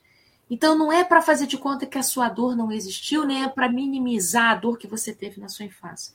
É para você reposicionar a sua dor, contextualizar sua dor. E nesse recontextualizar, você vai aumentar seu nível de compreensão. E nesse nível de compreensão maior, mais ampliado, a gente sai do lugar de injustiçado, de coitado, de vitimado, e a gente passa mais livremente alguma coisa eu posso fazer com isso. Aí você passa a ter a tal da infância feliz. E, e é isso, Ana Teresa, que a gente falou na outra live, de você chamar o adulto interno em vez de chamar a criança. A criança precisa ser acolhida, isso. precisa ser agasalhada pelo adulto interno que nós podemos desenvolver com esse pensamento, né? Porque quando eu fico com mágoa da minha mãe, do meu pai, que me trataram assim, é minha criança ferida que está clamando dentro de mim. Então, esse exercício, nós que somos espíritas, somos atuantes, fazemos evangelização de crianças, conhecemos a doutrina, estamos dentro de um contexto de educação há um adulto interno que precisa ser educado a assumir o seu papel. E não é matar a criança interna, não, é cuidar. Não, não, pelo contrário. A pelo sua contrário. criança espera por você. É só você que pode acolher sua criança agora, porque só você sabe o quanto foi difícil passar por aqueles momentos. Então, ela espera é. por você. E, e, se você chorar, é, chore de olho aberto o choro de olho fechado. Se você é... achar graça também. Se achar graça também. Porque o choro de olho fechado é mimimi. Tô, tô, tô incentivando a minha criança interna. Às vezes você, o impacto é muito grande. A desencarnação de um ente querido, problemas. É, você, você pode chorar. E você que está ao lado das crianças, ao lado dos jovens, seus filhos, amigos, e você com você mesmo, você pode ser condescendente com você e deixar você chorar. E dizer assim, chora, é bom. Depois você vai conversar com a pessoa, mas deixa a pessoa chorar, deixa a pessoa expedir, né? Para evitar aquela coibição que acontece. Eu inventei aqui um termo, coibir é. com, coib okay. com proibição, né? É. Vamos lá, Paulo. Tem uma outra canção que fala também sobre essa questão, assim como nossos pais têm é, Pais e Filhos do Legião, que ele fala: são crianças como você, o que é. você vai ser quando você como crescer. Você crescer. Exatamente. Legião Urbana, né? É. Urbana, é. A Vanessa Matos fala sobre o vitimismo. Muito se fala em vitimismo. Como identificar? Bom, a gente, ajuda, a, a, gente costuma identificar o vitimismo nos outros, né? Mas o bacana mesmo é quando você percebe que você está se vitimando pra caramba naquela situação.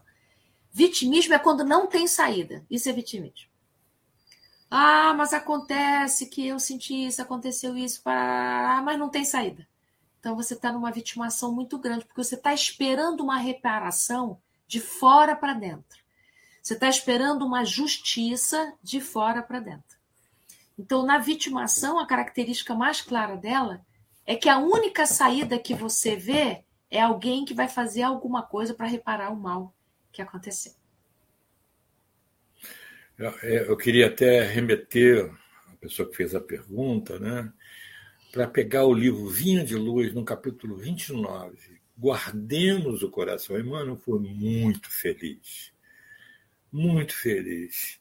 Ele diz assim: o homem, ele cita a carta de Tiago, a primeira carta de Tiago, a carta de Tiago, no capítulo 1, versículo 8. A carta de Tiago diz assim: o homem de coração dobre, quer dizer, falso, é, cheio de, de, de, coisas insinuantes, não firme, né? Ele é inconstante.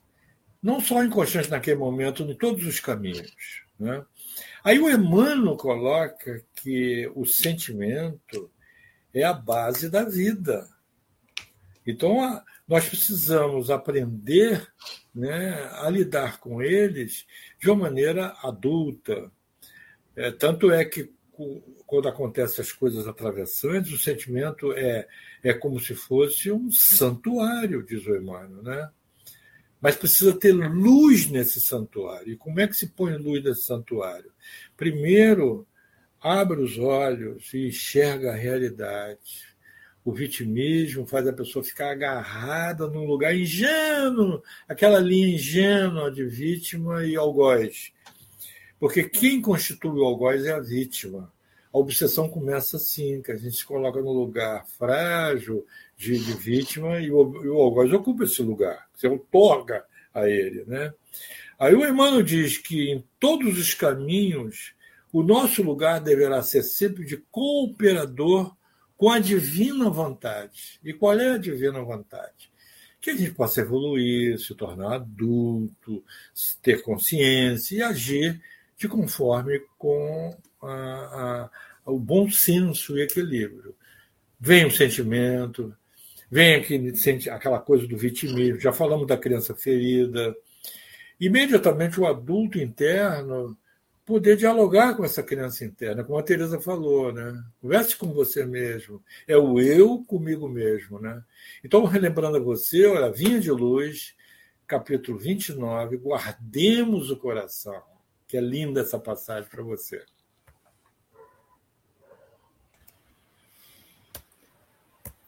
Temos outra pergunta, falando em elevação, Elevação. Como lidar com companheiros e familiares que invalidam os sentimentos alheios? Eu imagino que seja difícil porque a gente fica com menos vontade de expressar os sentimentos, né? Porque se toda vez que você se expressa, o outro invalida, né? Então, eu entendo que você deve viver um tipo de retração. Agora, a pergunta que eu te faria é: o que será que esses teus familiares, né, é, estão dizendo com esse comportamento? Porque o nosso comportamento é uma fala, né? O que, que um, um familiar que invalida nosso sentimento está dizendo para a gente com isso? Está dizendo que a gente é mentiroso? Não. Ele está dizendo que está difícil suportar a intensidade do que você sente. Então, o que, que acontece na comunicação entre vocês? Que é, você está precisando cada vez mais aumentar essa intensidade e ele está precisando cada vez mais dizer que não é isso. Não é isso que você está sentindo, não é isso tudo que você está sentindo. Então, está precisando um ajuste nessa comunicação. Se for possível, se for possível nessa relação, você perguntar sobre isso. Fulano, toda vez que eu me expresso, ou na situação tal que eu me expressei, é muito bom especificar, né? Ontem, quando eu te falei tal coisa, que eu estava sentindo tão isso, você disse para mim que não era isso que eu estava sentindo, que nem isso tudo e tal. O que, que é que acontece entre a gente? Né? Então, você não está se sentindo ouvida, não está se sentindo vista. E o que será que está acontecendo com o outro? Ele também deve estar se sentindo não visto. Então, eu sugeriria você investigar nessa relação o que, que acontece que está sendo tão difícil para quem convive com você de dizer que os seus sentimentos têm valor, têm verdade e têm lugar. Então, a, invalidação emocional é um tema muito estudado, né? porque o que, que acontece? A gente na vida, quando você vai encarnar, você reencarna, você vai vivendo para aprender a regular suas emoções. Mas na infância, muitas vezes, a pessoa tem isso tratado de uma maneira como se fosse inadequada a emoção. Isso. Que você, você nunca sabe o lugar onde colocar a sua emoção. Então fica um adulto é, ineficiente, fraco emocionalmente, fica congelado, não sabe o que dizer, porque você teve essa, essa circunstância. A questão mais importante nesse ponto, se você está sentindo isso em você, você vê alguém assim, é você validar. Porque a frase é essa: que besteira, para que chorar? Chorão, chororô. Tem até um filme, não tem? Do, do, que, do é de dizer que o que você está sentindo não está justo com a isso, circunstância. Exatamente. De poder é. dizer, não é isso tudo, você é exagerado, você está banado, né? O autor é dizer diz assim. Você... Uhum. Fala, fala. então é, é importante você dizer para si que se não está sendo validado no ambiente, mas você valida. Isso. Porque olha só, quando a gente é criança, nós não temos condições cognitivas e, e, e maturacionais de poder confirmar o que a gente está sentindo. Então a gente precisa do outro para poder saber o que eu estou sentindo. Exatamente. Então a criança, quando ela se machuca, ela olha para um adulto. Se um adulto faz um escândalo, ele acha que aquilo é grande, então ele chora muito.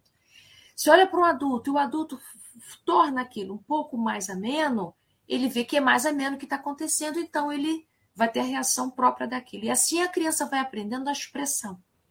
Então, a nossa expressão, quando a gente é criança, tem uma correlação direta como o mundo recebe o que está acontecendo com a gente. Então, quando a gente está é, tá adulto, essa relação precisa mudar. Eu não preciso mais conferir com lá de fora para saber o que eu estou sentindo. Eu já posso dizer para mim: isso aqui que eu estou sentindo é grande. Eu estou sofrendo nesse momento.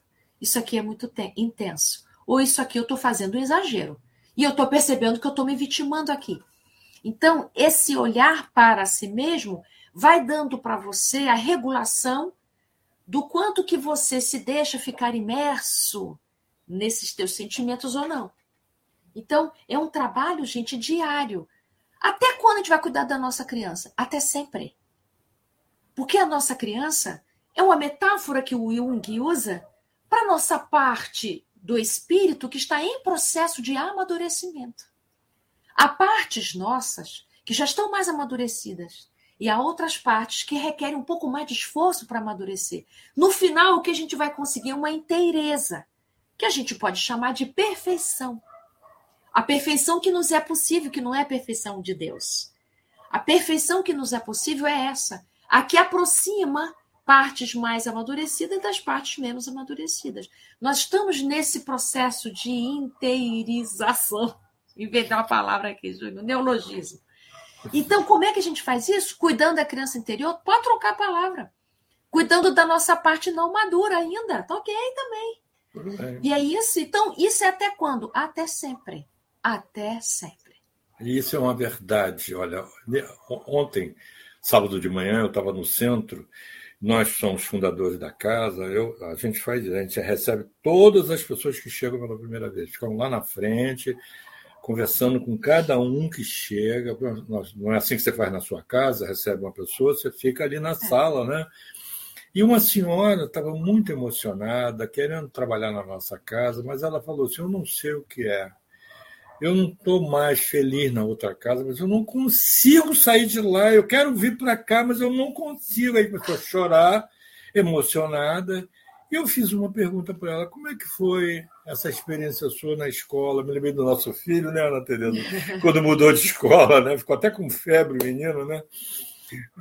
Aí eu perguntei, e aí ela chorou mais ainda. Ela lembrou um episódio muito dramático, né? que ela, no primeiro dia de aula, ela estava muito nervosa e é uma pessoa sensível também, né? E Isso acontece família... com tanta criança, não conta não, não Júlio, não conta não. Isso acontece com tanta criança e às vezes é tão sofrida essa essa nossa partida da casa para a escola, né? Mas é isso, a gente vai revivendo na vida adulta esses, esses sofrimentos aí da, da infância. Repete. É, é, é ela, ela, contou que quando chegou em casa, a família não deixou ela chorar e falou: tá vendo? Você, você conseguiu, você não precisou chorar, como se é. chorar fosse uma coisa ruim. É. E aí fica uma sensação assim. Heróica, uma sensação parabenizar, heróica. Parabenizar pela conquista de não é, ter chorado. É, é. Fica aquele adulto que vai para o caminho do sucesso reprimindo as emoções. É. Têmporas de aço, né? É. Aquela pessoa que enfrenta as situações da empresa sem chorar. Olha que coisa mais idiota, né? Vamos lá, Paulo. Vamos lá. Vocês comentavam sobre a questão da criança interior, eu até coloquei no chat aqui para todo mundo. Ah, eu vi. O episódio 4 é o de é o de maio que fala sobre esse tema. Nós temos, recebido, uma nós temos recebido correspondências é, muito carinhosas das pessoas. Assim, essa oportunidade que você nos deu de colocar essa questão da criança ferida. Eu que agradeço. É, uma, uma dúvida. A gente estava falando sobre sentimentos, tudo mais, e a questão do medo é muito presente, né? Como lidar, como que filhos podem lidar com o medo de errar, resultado de uma criação muito castradora, no qual o erro não pode fazer parte, aquela ideia do perfeccionismo. É, a gente queria já viver no mundo pronto, né? Eu uso uma metáfora. Queríamos filho todinho, já vem prontinho. né? A gente quer relações assim, a gente quer casas espíritas todinho, a gente quer tudo prontinho, que é só a gente entrar e pronto. Só que não, nós estamos vivendo num mundo que ele é de construção.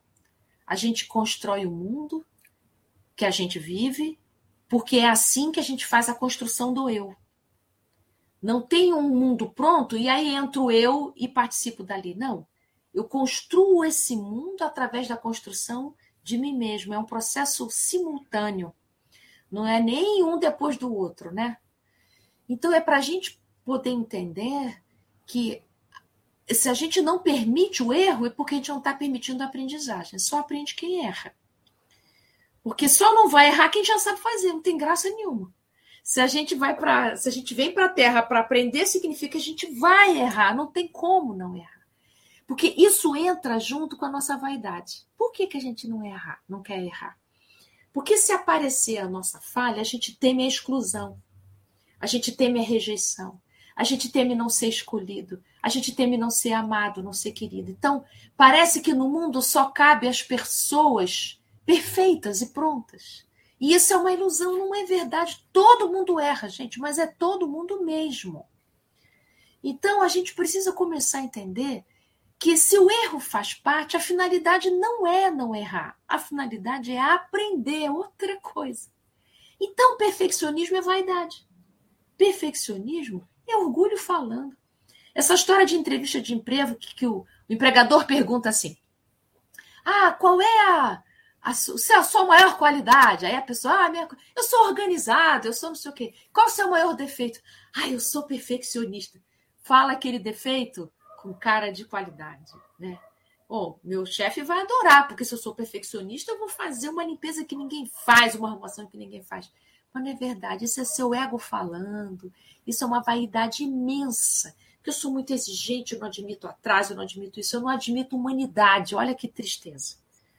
Então, erre bastante. O importante não é se você erra ou se você acerta, não é isso. O importante é se você está experimentando a vida e aprendendo com ela. Os erros a gente já ajusta com o tempo e os acertos a gente comemora. Então, tem, tem uma diferença em fazer para acertar e fazer para não errar. Tem diferença. Você faz alguma coisa para acertar, o erro faz parte do processo do aprendizado. Fazer para não errar, eu estou tirando o que é de mais humano, que é uma falácia. Eu já estou começando errado. estou começando super-humano, já é uma expectativa além da humanidade. Né? Tá certo. Ó, tem uma pessoa pedindo meu e-mail. Eu não sei como escrever meu e-mail aqui. Você Eu coloco. sabe o meu e-mail? Ó, Vera, Vera Lúcia. O Paulo vai botar Eu meu e-mail aí. Pode botar no chat, quem quiser me escrever, pode escrever.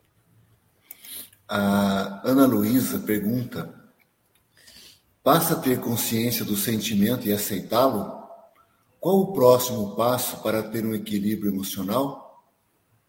Tem uma coisa entre, tem um estágio importante, uma etapa importantíssima entre a consciência do sentimento e a aceitação, que é o luto. Quem dera que era só ter consciência e aceitar. A gente tem consciência do que está acontecendo, do que te aconteceu na infância, o que está te acontecendo, seja lá o que for, e você tem consciência do que está te acontecendo, né?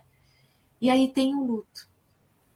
O luto é você se despedir daquilo que você gostaria que fosse, você se despedir do seu controle, despedir-se das expectativas, despedir-se das suas idealizações, idealizações, despedir-se, chorar, né? Chorar, fazer um ritualzinho se você quiser, aí sim vai chegar a aceitação. Para a gente chegar na aceitação, a gente precisou soltar que você estava lá no início enlaçado. Por isso que as pessoas me perguntam assim: mas por que, que é tão difícil a gente cuidar da gente? Porque a gente precisa sim lutar da expectativa que a gente tinha de que a gente ia ser cuidado por alguém. Cuidar da gente, a gente sabe como. Quem que não sabe como é que cuida de si? Todo mundo sabe, mas por que, que a gente não começa esse processo? Ah, eu tenho uma doença tal, eu não cuido da doença tal. Eu não cuido da minha saúde, não cuido da minha alimentação, não cuido de um monte de coisa, mas eu sei como é que deveria cuidar? Sei. Entra em qualquer site que te explica se você não souber. Não é uma questão de saber.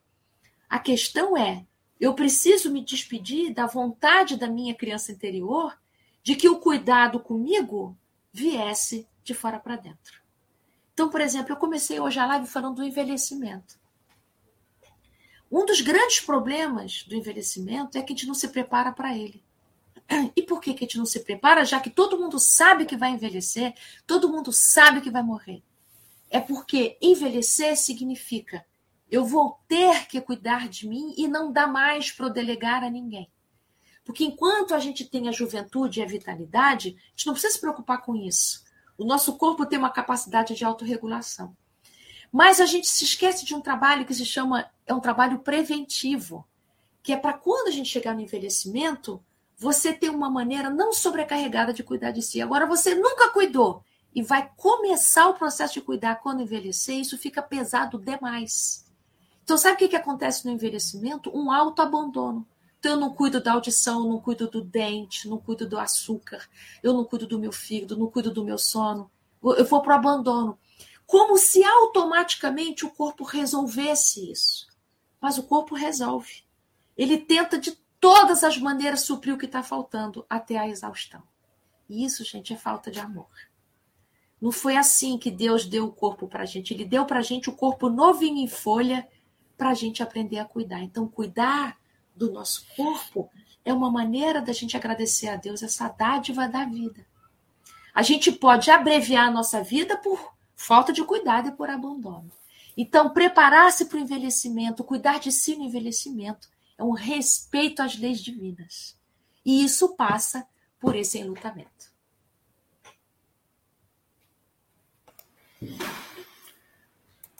Muito bom. A elevação, aliás, falando em elevação, me lembrei, a gente está falando de sentimentos aqui também, né? O espírito Lázaro, no Evangelho segundo o Espiritismo, ele fala que os sentimentos são os instintos elevados Elevado. ao progresso realizado. É bonita essa equação, né? É verdade. Verdade. Essa elevação aí nos inspirou, né? É, inspirou a lembrar esse fato. É, como lidar com pessoas que não conseguem demonstrar as suas emoções? Elas sempre dizem que não sentem nada, mas é nítido que aquilo não é verdadeiro. Parece que elas negam sempre as suas próprias emoções. Aí, Júlia, com você. Olha, Já falei emo Emoções tem, vem da palavra do latim ex movere. Ex é para fora, mover é movimentar-se para fora. É um rio que corre para o mar. Sempre estamos em emoção. Assim como nós temos o pensamento contínuo, nós temos emoções. Sempre, sempre. Então, o bloqueio dessas emoções faz o quê? Como imagina se um rio está correndo, você bota uma comporta. Quem que sofre mais?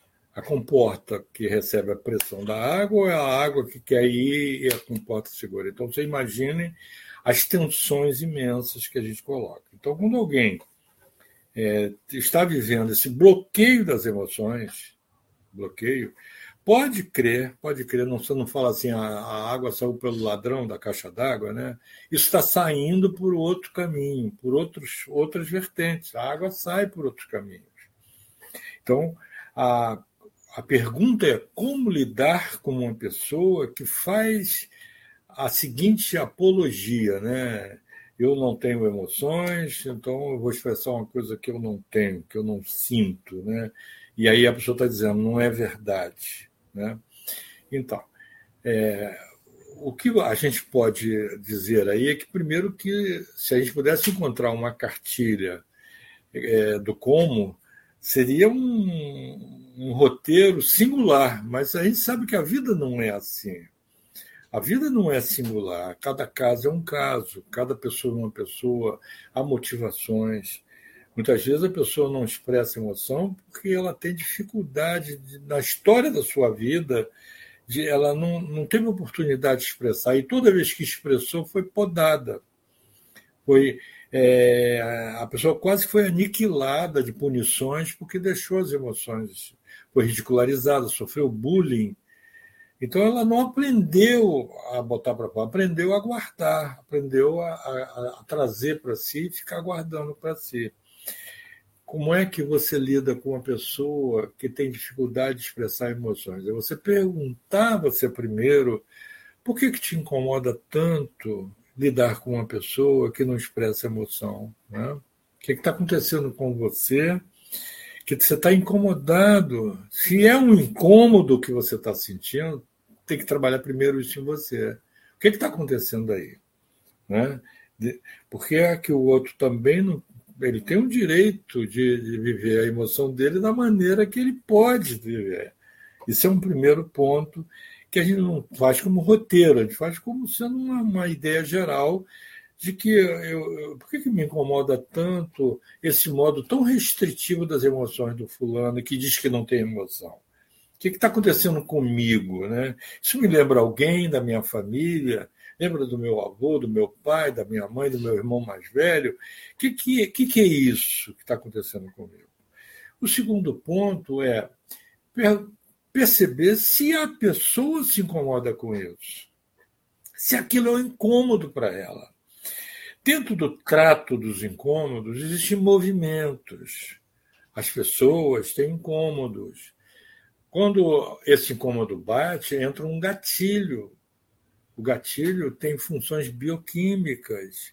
E essa bioquímica mexe com complexos, que o Jung estuda tão bem, os complexos. Então, para fazer a ressignificação disso, tem aqui quatro etapas. Muitas vezes, entrar em emoções é mexer com gatilho, que ele já conhece, se você não conhece.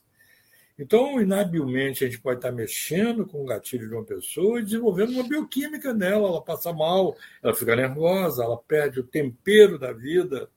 Então, tem que se tomar muito respeito, com respeito, olhar com respeito essa dificuldade da pessoa que está lidando. Se ela estiver dando ensejo, se ela falar para você que isso é, uma, é um incômodo para ela, que ela gostaria de vencer isso, se pedir uma ajuda, aí sim você pode pedi-la para procurar uma psicoterapia, você pode é, procurar saber que incômodo é esse e o que acontece quando ele bate? Por que, que você trava tanto? Ah, uma vez eu experimentei, eu tive emoção, eu fiquei pálido, eu desmaiei, eu fiquei nervosa, eu fiquei grossa. Tem gente quando fica com incômodo interno, fica grossa, fica uma lixa.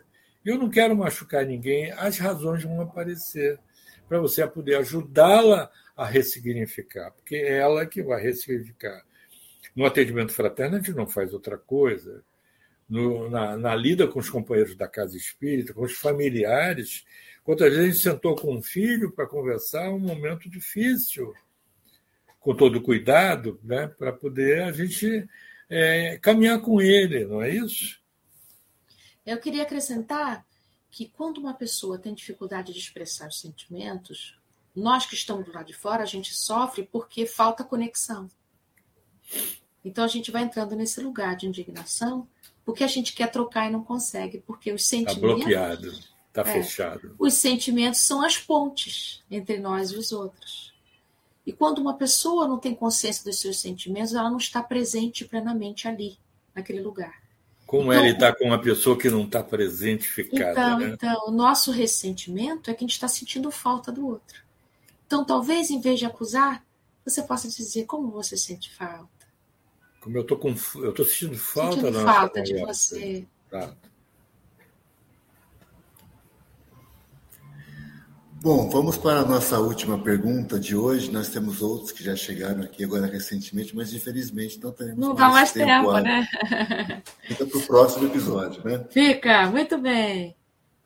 A Ana pergunta: por que o agir com bons sentimentos incomoda tanto algumas pessoas? porque a gente acha que isso é falsidade. Porque os sentimentos bons, eles são tão raros, e as ações boas são tão raras, que as pessoas olham para nós com desconfiança. Nós temos mais facilidade em acreditar no mal, temos mais facilidade em acreditar na violência, na verdade da violência, do que acreditar e confiar na verdade das boas ações. A gente tem um medo muito grande de ser enganado, iludido, porque historicamente nós temos isso. Nós estamos vindo de mundos primitivos, né? Passando por um mundo de provas e expiações, estamos rumando para a regeneração e os mundos para frente, né? Felizes, ditosos, enfim. Então é natural, vista a nossa origem, que a gente tenha mais facilidade de reconhecer o que é negativo do que positivo, além dos nossos dispositivos de instinto de sobrevivência que a gente tem.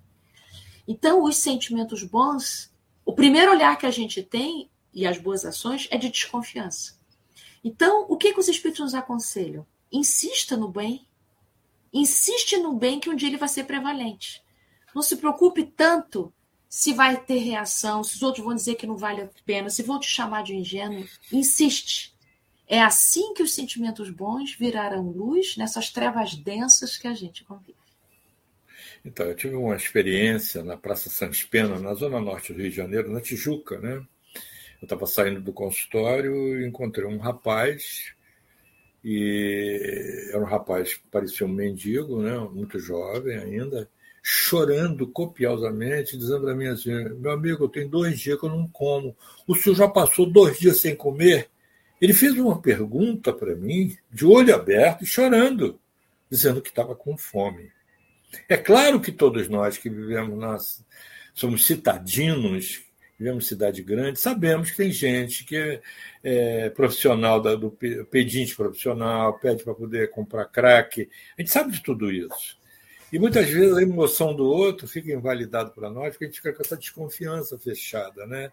É natural isso, porque esse natural aí está entre aspas, tá? Não é natural.